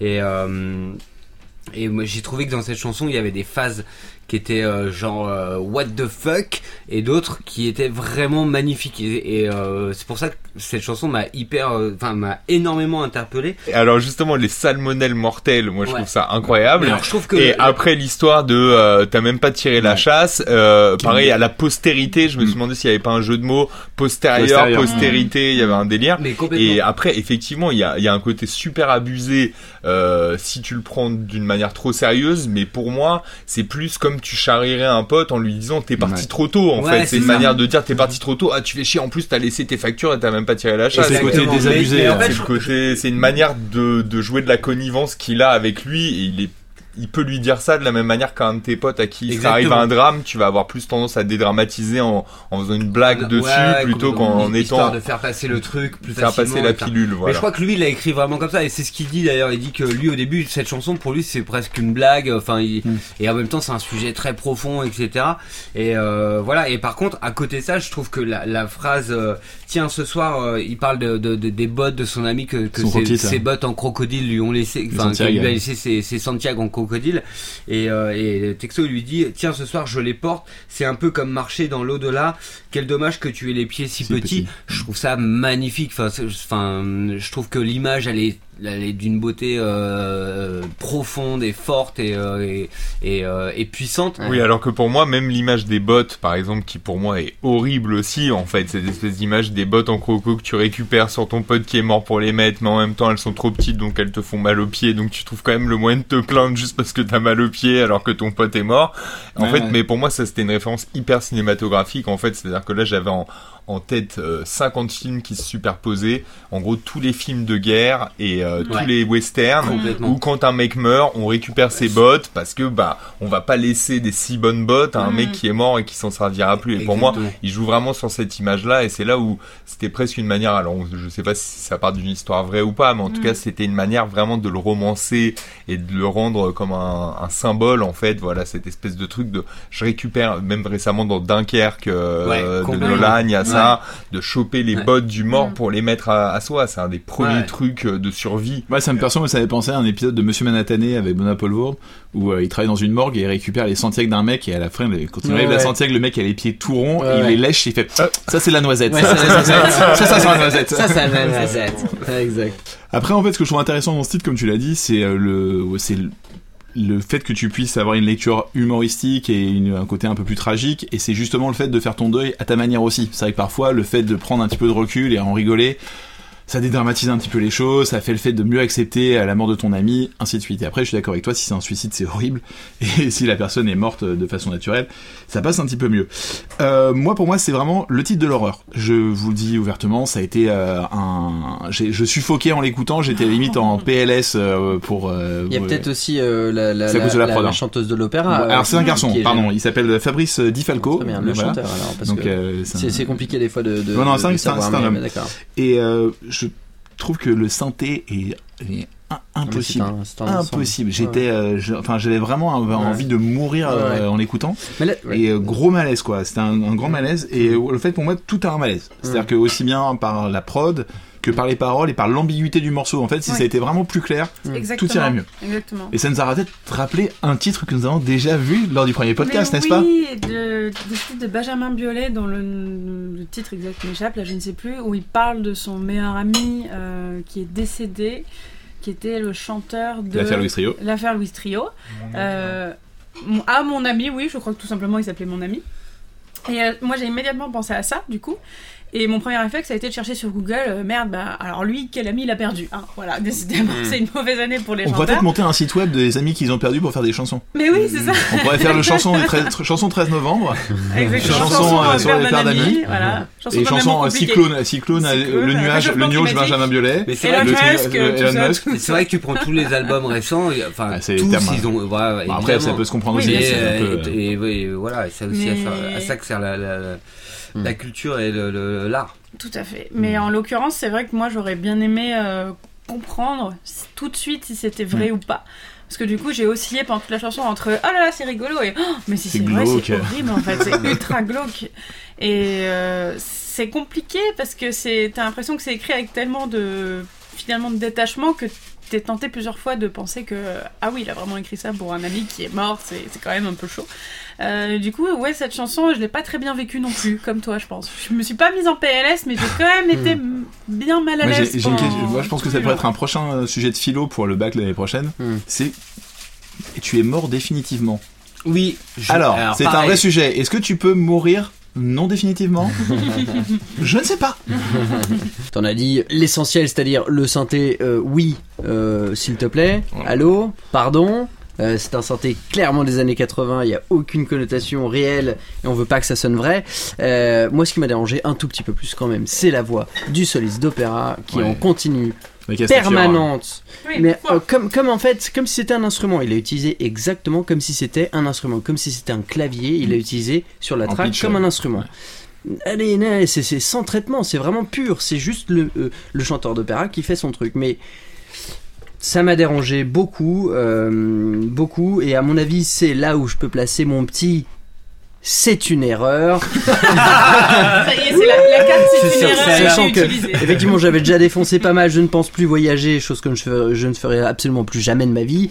Mais euh, là-dessus, je place c'est une erreur parce que là, le, euh, le- le chanteur d'opéra euh, n'apporte pas grand-chose à part. euh, Effectivement, comme tu dis, une sensation euh, de, de malaise hein, et du coup permanente. Alors ça, ça peut être intéressant euh, Ouais, Euh, non, et puis ça, ça peut être cool, euh, euh, un côté un peu synthé, années 80 avec l'opéra, ça fait un peu peut-être, je sais pas, grandiose, je sais pas trop, il peut y avoir un truc sympa à faire, mais là ça marche pas très bien. J'étais euh, en PLS. Ah, merci, on était deux. Ça, c'est mon expression. C'est vrai, c'est vrai. Bon, why, why, why, why?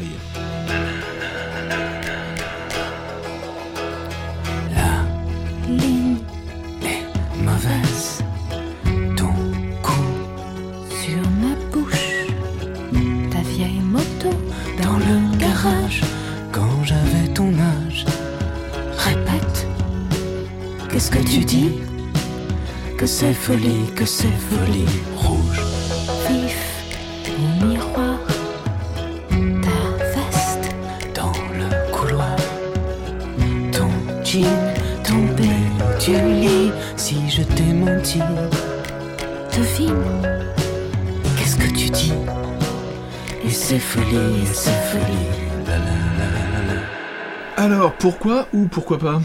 Pourquoi pourquoi pas? Parce qu'après tout, euh, il s'était jamais essayé à chanter, donc du coup, avec euh, sa compagne, Mélanie Thierry, qu'on Mhm. entend sur ce titre.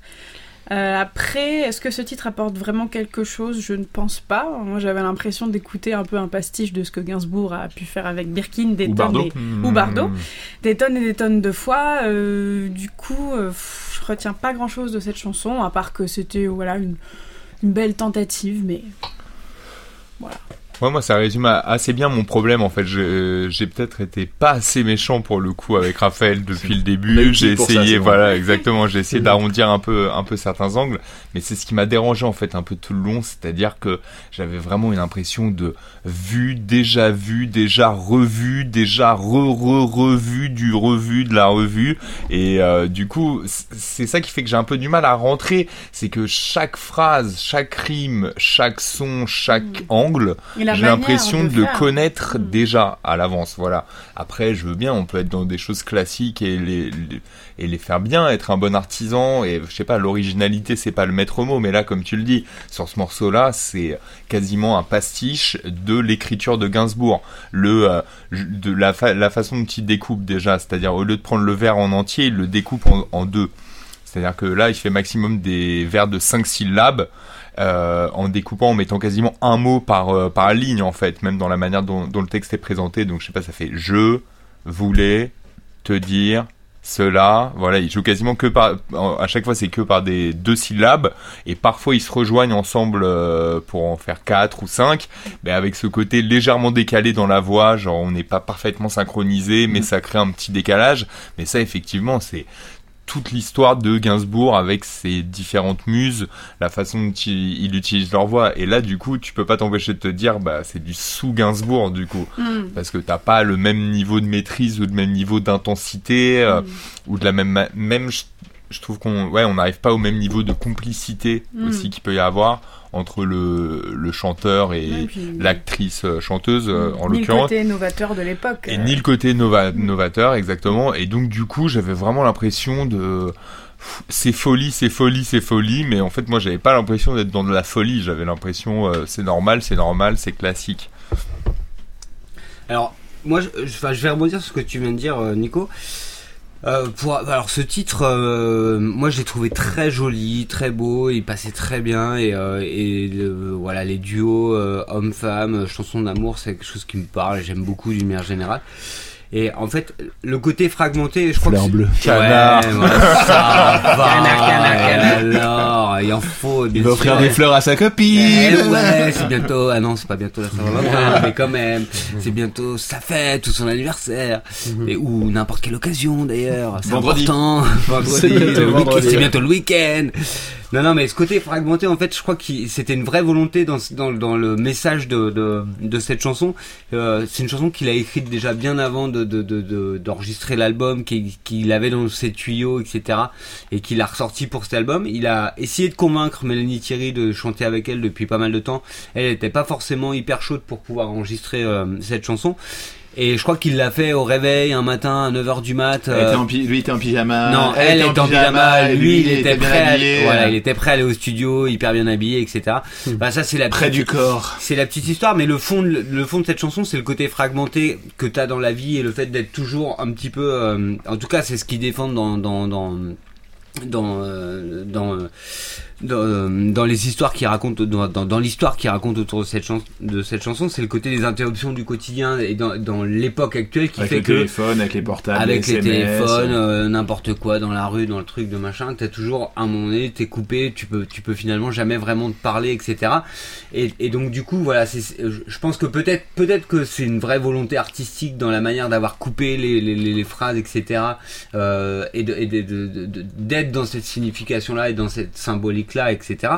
Et euh, Mais je suis 100% d'accord avec toi là-dessus parce que une des phrases que j'ai notées justement c'est la ligne est mauvaise. Ouais. Je fais exprès de Ouais. saccader comme ça parce Ouais, qu'ils le font comme ça. La ligne est Ouais. mauvaise, ton cou sur ma bouche. Et je me suis dit justement sur cette phrase-là, en tout cas j'y voyais un peu un double voire triple sens que je trouvais intéressant. La ligne est mauvaise, c'est à la fois la ligne est mauvaise comme une ligne téléphonique où il y a des interférences. Genre ça capte mal, il n'y a pas de réseau. À la fois c'est la ligne est mauvaise pour moi. Il y avait aussi un, un côté comme une phrase qui est ratée ou Mal une phrase qui est hein. blessante même aussi. Ouais. Ça pourrait être dans ces deux sens-là, ou bien la phrase qui est mal écrite, ou bien la phrase qui est blessante, elle est mauvaise au sens euh, méchante, on va dire. Et euh, sinon aussi, là pour le coup, petite alerte euh, délire euh, interprétatif de ma part, mais voilà, il y a un, il y a un côté. voilà, merci pour le bruitage. Mais en gros, il y a un côté où c'est la ligne, en l'occurrence, elle n'est pas rouge. Elle n'est pas blanche, elle n'est pas verte, enfin comme il peut y avoir Ouais. plein de couleurs de lignes, cette fois-ci elle est mauve aise. Oh.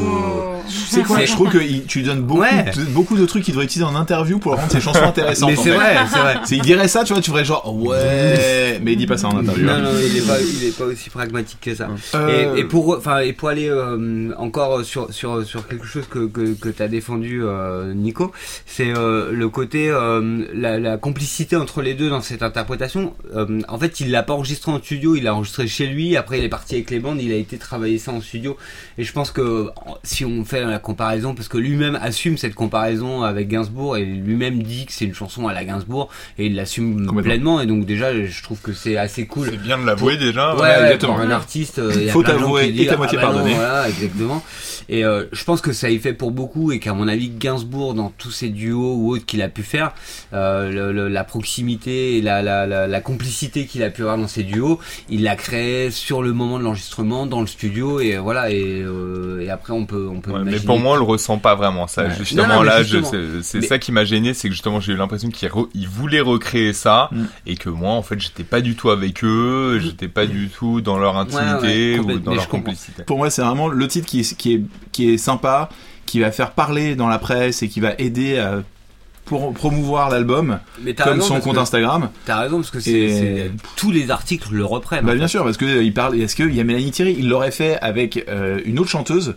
Le titre aurait été beaucoup moins excitant et je pense que les gens auraient beaucoup moins parlé. C'est juste que là, il y a sa femme dessus. Bien sûr. Et résultat, ça crée un événement autour d'un titre qui a un non-titre, qui a une simplicité euh, extrême et qui a une facilité d'écriture qui est pas folle quoi. Mhm. Enfin voilà. Et donc euh, Je vais repartir du début euh, très clairement parce que c'est c'est un drôle de début. Euh, chers auditeurs, quand vous écouterez euh, ce, ce podcast, écoutez la question EY et dès le début, vous entendrez que la guitare acoustique est à droite. D'accord? Dès le début, elle est à droite de, de votre oreille, pas de souci, tout va bien. Et puis d'un coup, elle passe au centre. Cette même guitare vient au centre. Et c'est un procédé qui me. Ouais, c'est comme. C'est, je ne comprends pas ce procédé. C'est, euh, ça n'a pas de sens. Et ma question est pourquoi?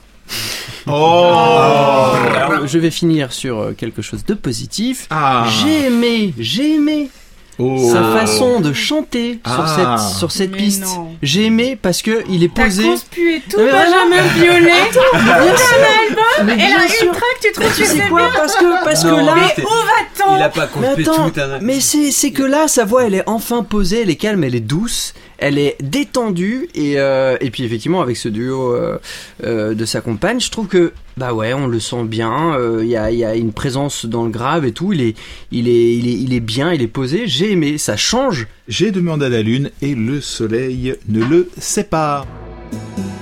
au-dessus de la pollution,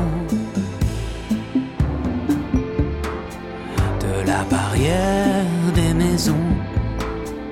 Elle éclaire nos amours, nos nouvelles positions.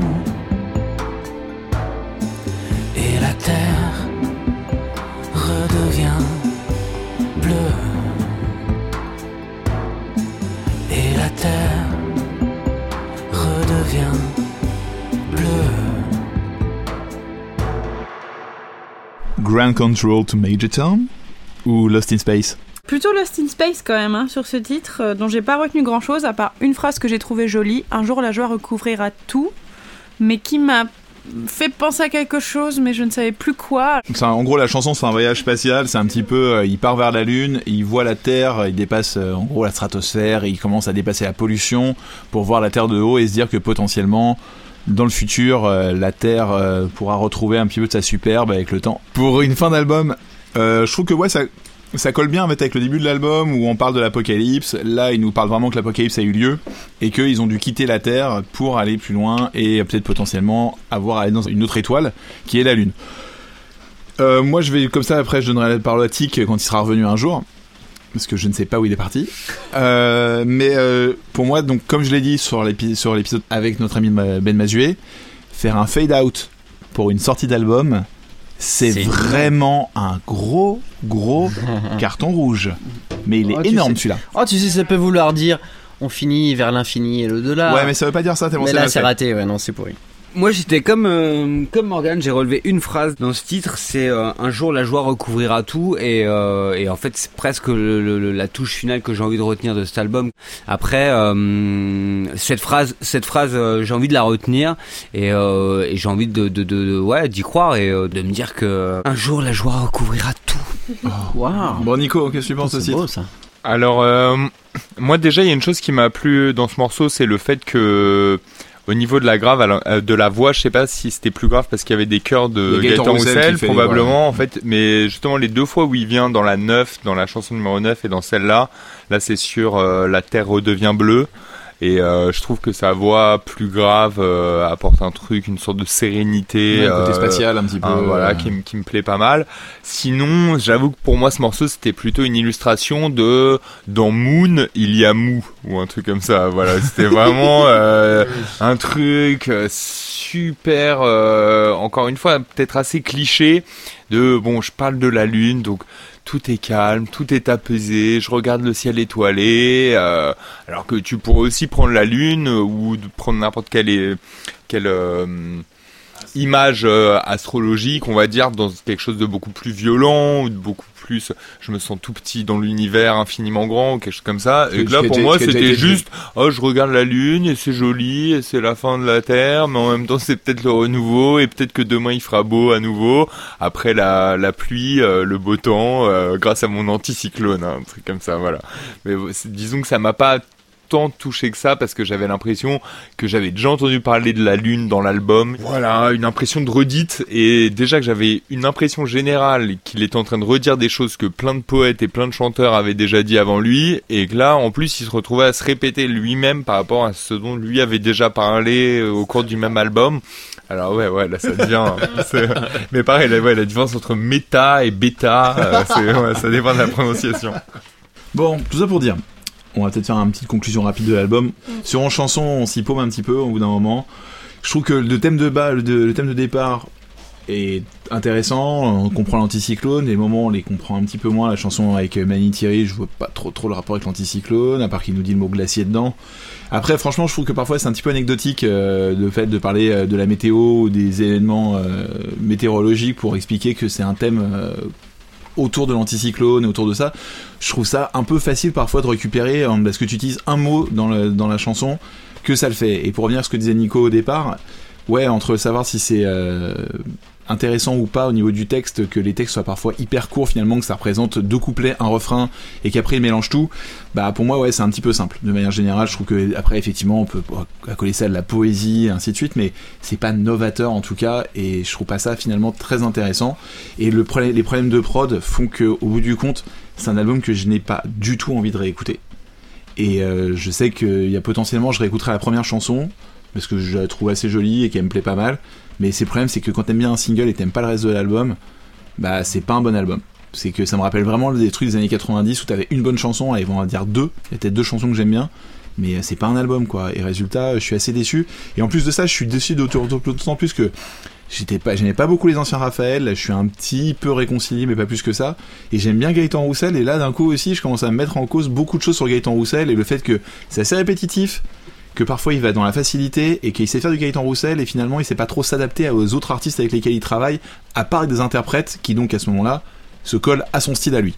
Et je trouve ça assez décevant au bout du compte et euh, ouais c'est un album qui m'a un petit peu euh, laissé ouais, au milieu de la mer et m'a pas du tout rapporté vers le rivage et c'est pas très grave. Mais en tout cas j'y retournerai, retournerai pas me rebaigner euh, de moi-même pour, euh, pour le réécouter quoi. C'est euh, pas la plus belle prod euh, que j'ai entendue et, et j'ai l'impression qu'il y avait trop peu de moyens euh, pour euh, enregistrer ne serait-ce qu'un vrai orchestre, tout simplement. C'est bête ou un vrai piano en fait, c'est pas très compliqué, c'est plutôt même je pense simple, mais euh, euh, ce voilà. Rien que ces petites choses là font que c'est c'est cheap. Nico?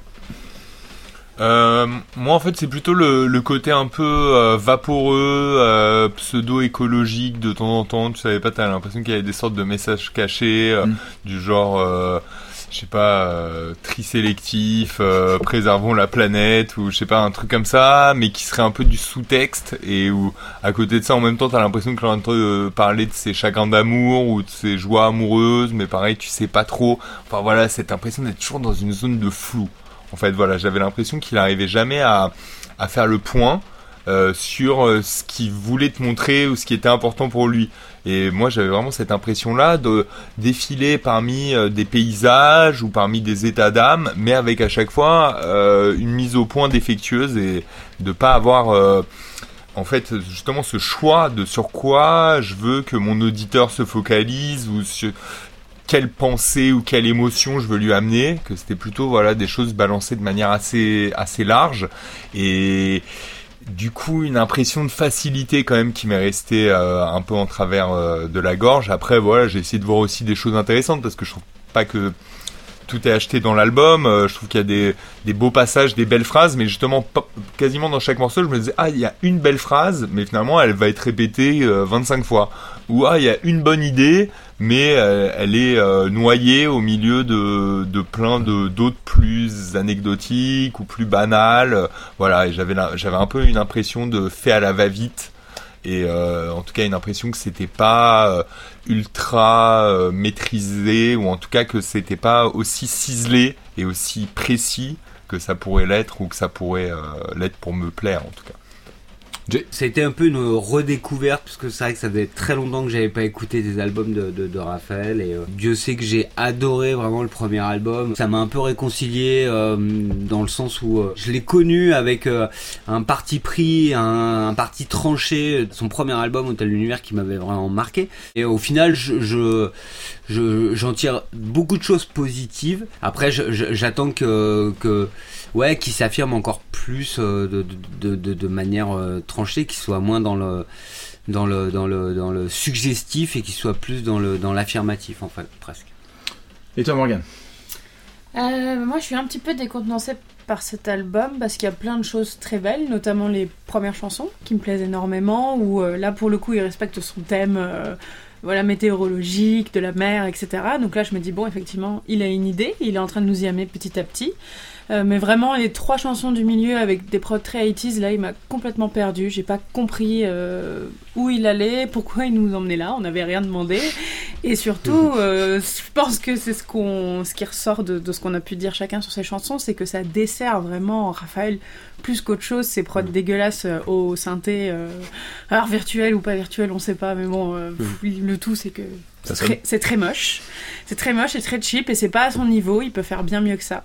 Euh, et puis sur la fin, euh, ben voilà, euh, comme, comme j'ai dit, son duo avec Mélanie Thierry, j'en ai pas bien compris l'intérêt, à part juste pour l'exercice que ça représente, de, de chanter avec sa femme qui de base n'est pas chanteuse du tout. Euh, donc j'étais un peu, ouais, un peu déçue sur la fin, c'est-à-dire qu'il y a des bonnes choses que je peux garder quand même. Euh, en plus des bonnes choses qui me rappellent, comme tu l'as dit, Jay, ses débuts, où je l'ai connu aussi, comme beaucoup de gens. Mais euh, c'est un album euh, qui tangue, voilà, comme un bateau euh, sous des vagues énormes. Et malheureusement, bah, il m'a un peu filé le mal de mer, Voilà, pour filer euh, la métaphore. En tout cas, bon, l'album a eu un gros succès critique. Hein. C'est vrai que Exactement, toute, la, toute la presse quasiment était unanime à dire que c'est un très bel album, ainsi de suite. Donc on est un petit peu le contre-courant de ça, et c'est notre avis à nous. On est que 5 et c'est notre ressenti. Après, Ouais. chacun pense qu'il en veut, et c'est très bien comme ça. Oui, et puis même en- Donc, avant de nous quitter, comme d'habitude, quelles sont vos petites recos du mois Alors, Tic, je sens, je sens que tu es prêt. Eh bien, je suis plutôt prêt. Je vais. euh, ma, ma- Marocco, c'est Bibio, un musicien anglais qui s'appelle Stephen James Wilkinson. Bibio, en fait, c'est c'est un groupe super parce que c'est de l'électro un peu, je dirais, acoustique organique. Euh, et c'est des, des vraies matières, c'est des vraies sonorités, des vrais instruments. En tout cas pour la grande, grande, grande, grande majorité.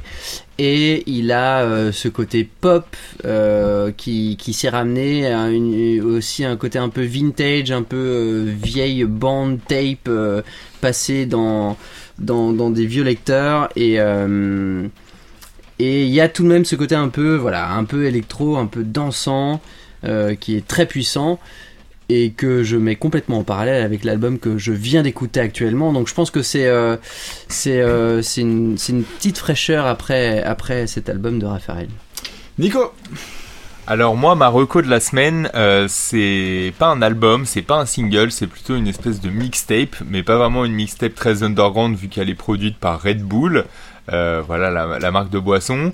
Euh, vous savez qu'ils ont des studios ouais, euh, dans lesquels ils accueillent pas mal d'artistes dans des styles assez pointus, enfin en tout cas des artistes assez pointus dans leur style plutôt.